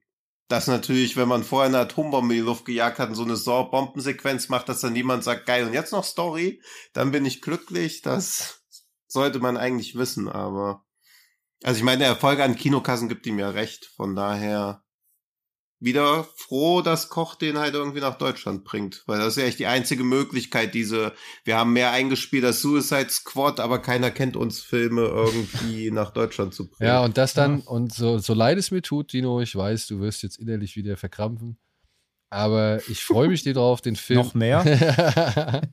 ich freue mich drauf, diesen Film dann nochmal auf Deutsch zu sehen. Ach so, nee, das finde ich auch völlig fein. Also ich glaube, der ist halt wieder schön zackig. Also so Filme sind ja auch dankbar zu synchronisieren, weil ja alle so zackig sprechen. Und äh, Ja. dementsprechend, ja, sollte das vielleicht für den einen oder anderen aufgeschlossenen China-Blockbuster-Liebhaber ja eine kleine Empfehlung sein. Und Daniel hat gesagt, er will noch ein zweites Mal gucken. Also kann das Melodram jetzt Nö, auch nö, nicht nö, so, nö. weil er geht auch nur zwei Stunden. Also er macht halt einfach zu viel, aber ich finde, er wird nicht zu Nein, nein, nein, nein, nein. Also der Äh, geht ja schon gut so- durch und wie gesagt, er hat ja zwischendurch auch immer wieder gute Sequenzen so. Und äh, ich, ich mag Eddie Lau auch. Ich sehe den eigentlich seit Infernal Affairs, sehe ich den ungeheuer gern. Mhm. Und dementsprechend, äh, kein Problem. Ich mag auch den ersten Shockwave.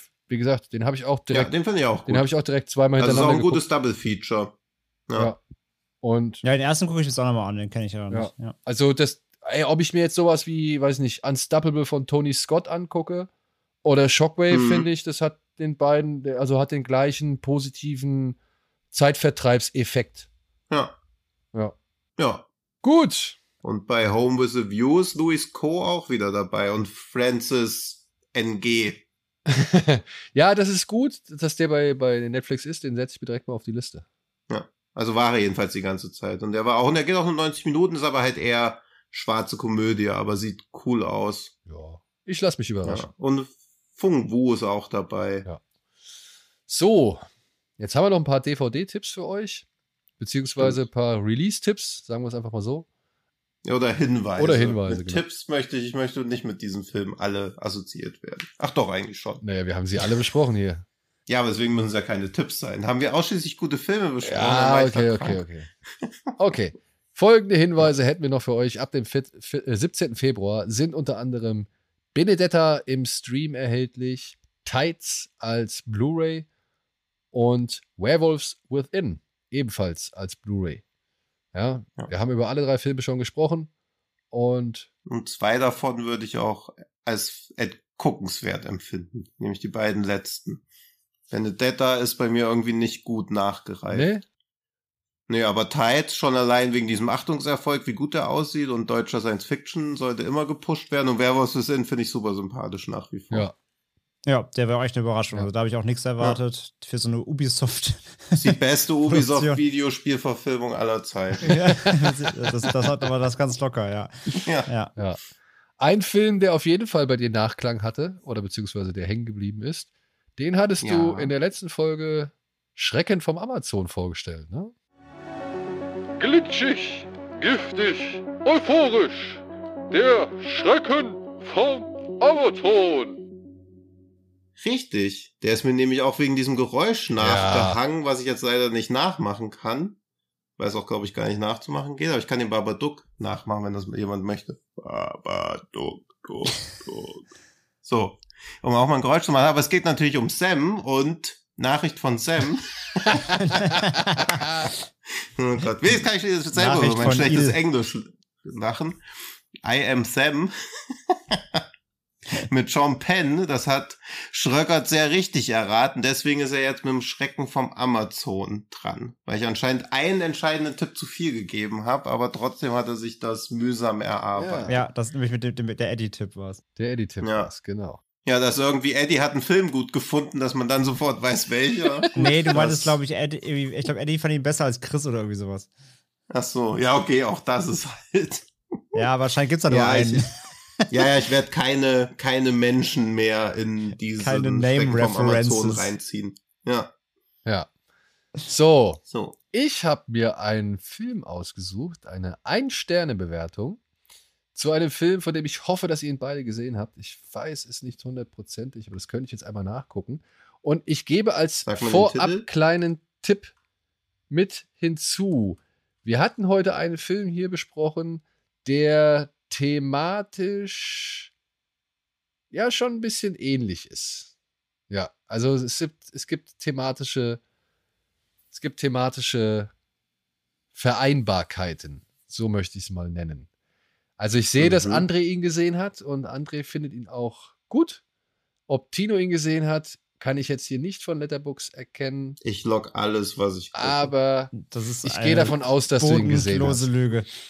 Diese Sterne, Okay. diese Ein-Sterne-Review trägt den Titel amerikanisch und lautet wie folgt. Grenzenlos doof. Mehr ist eigentlich nicht zu sagen. Es müssen allerdings 20 Wörter geschrieben werden. Wenn ich so einen Schwätzer mit Cowboyhut sehe, dann drehe ich schon durch. Der Dünnpfiff an intellektuellen Erkenntnissen passt dazu. Das ist kurz und knackig. Ja. Aber es hat einen sehr entscheidenden Hinweis. wahrscheinlich, Ja, wahrscheinlich ich- der Cowboy-Hut. ja, ich würde auch was mutmaßen, der Cowboy-Hut. Ne, oder Dünnpfiff, aber. ah, ähm, ähm, No Country for Old Men. Tino sagt No Country for Mhm. Old Men. Bolsenschussgerät. Okay, okay, okay, okay. Guter Tipp. Zu guter Tipp. Ich war eher bei, bei explosiven Dingen oder so oder Verschwörungstheorien die ganze Zeit im Kopf, weil du meintest thematisch verwandt. Ja. Mir ist der erste Film mit einem Typen mit Cowboy-Hut, der scheiße da ist, mit Big Lebowski eingefallen. Mich der, hat doch kein, der hat doch keinen Cowboyhut. Na doch, dieser Typ, der, der am Ach so, der am Tresen dann Tresen, sitzt ja. mit ihm. Ja. Krass, mir ist sonst kein Film mit einem Hut eingefallen. Ich, ich dachte ganz jetzt so an wie True Grit oder so oder. Ja, ja, sowas. Also ja klar, so Western-Sachen, So aber irgendwie. Ja, Ja. aber dein Tipp ist schon sehr, sehr gut. Du 2. hast natürlich vollkommen recht. Weil das ist ja auch das. Äh, ah, komm, dann ähm, sag ich Tino hat jetzt halt schon einen Tipp abgegeben, deswegen kann ich jetzt nicht mehr viel sagen. So. Nee, nee, ist auch völlig in Ordnung. Dann, dann sage ich Bone Tomahawk. Bone Tomahawk. Okay, Da gibt's auch, Hm. da gibt's auch Hüte. da gibt's auch Hüte. Ja, das stimmt. Alles klar. Ja. Dann hätten wir gelockt Bone Tomahawk von André und No Country for Old Man von Tino. Und da wird auch verflucht viel geschwätzt, von daher. Ja, wir schwätzen jetzt nicht mehr. Wir machen jetzt hier Schicht im Schacht. Wir ziehen Schlussstrich. Wir, ja, wir haben jetzt hier Broadcast Signal Intrusion, würde ich sagen. Alle Bolsen verschossen. Alle Bolzen verschossen. In diesem Sinne wünschen wir euch einen schönen Start in die Woche. Wir hoffen, es geht euch gut. Wir hoffen, ihr bleibt gesund. Wir hoffen, ihr hört auch beim nächsten Mal wieder rein. Und es wäre toll, wenn ihr uns hier und da abonnieren würdet bei der einen oder anderen sozialen Plattform oder bei der einen oder anderen Podcast-Plattform. Und wenn ihr bei Fred Carpet auch nochmal vorbeischauen wollt, die werden sich bestimmt auch nochmal freuen. Und falls ihr an Amnesie leidet, hört auch alle Folgen einfach nochmal. Das könnt ihr auch gerne Ja. machen. Und auch nochmal Und finde das versteckte Signal und finde und sucht die Bedeutung. Genau, genau. Und auch nochmal, genau, bevor wir das vergessen, wir haben es ja schon bei Twitter ein bisschen gemacht, aber jetzt glaube ich, hier an dieser Stelle ist es auch nochmal besser. Vielen Dank für ja, Platz 1 in der Film-History Hm. Chartliste bei, was war das? Apple, glaube ich, ne? Apple Podcast? Ja, iTunes. iTunes? Ja, Apple Mhm. Podcast. Ja, bei iTunes. Ja. Da haben wir uns sehr drüber gefreut. Hätten wir nicht für möglich gehalten, mal in irgendeiner Kategorie auf die Eins zu landen. Und deswegen sind wir umso erfreuter. Und ja, vielen, vielen Dank da draußen. Vielen, vielen Dank. Ja, danke schön. Ja, wir dachten ja, es liegt vielleicht an, an Zombie 2 und oder Raybird oder was auch immer wir in den letzten Folgen an Klassikern besprochen haben. Aber irgendwer schrieb uns tatsächlich, wir waren sogar schon der, in der Vorwoche äh, sogar schon da Ah, auf ja. 1. Also, Ja, was immer uns da hochgetrieben hat, irgendwas war schuld, aber freut uns auf jeden Fall. freut uns sehr. Ja. So, Gut, dann müssen wir ja nicht die Horrorfilme aus der Weimarer Republik sicherheitshalber nochmal besprechen. Das brauchen wir dann zu Weihnachten. Ja. genau. In diesem Sinne, macht's gut und tschüss. Tschüss. Bis nächste Woche. Ciao.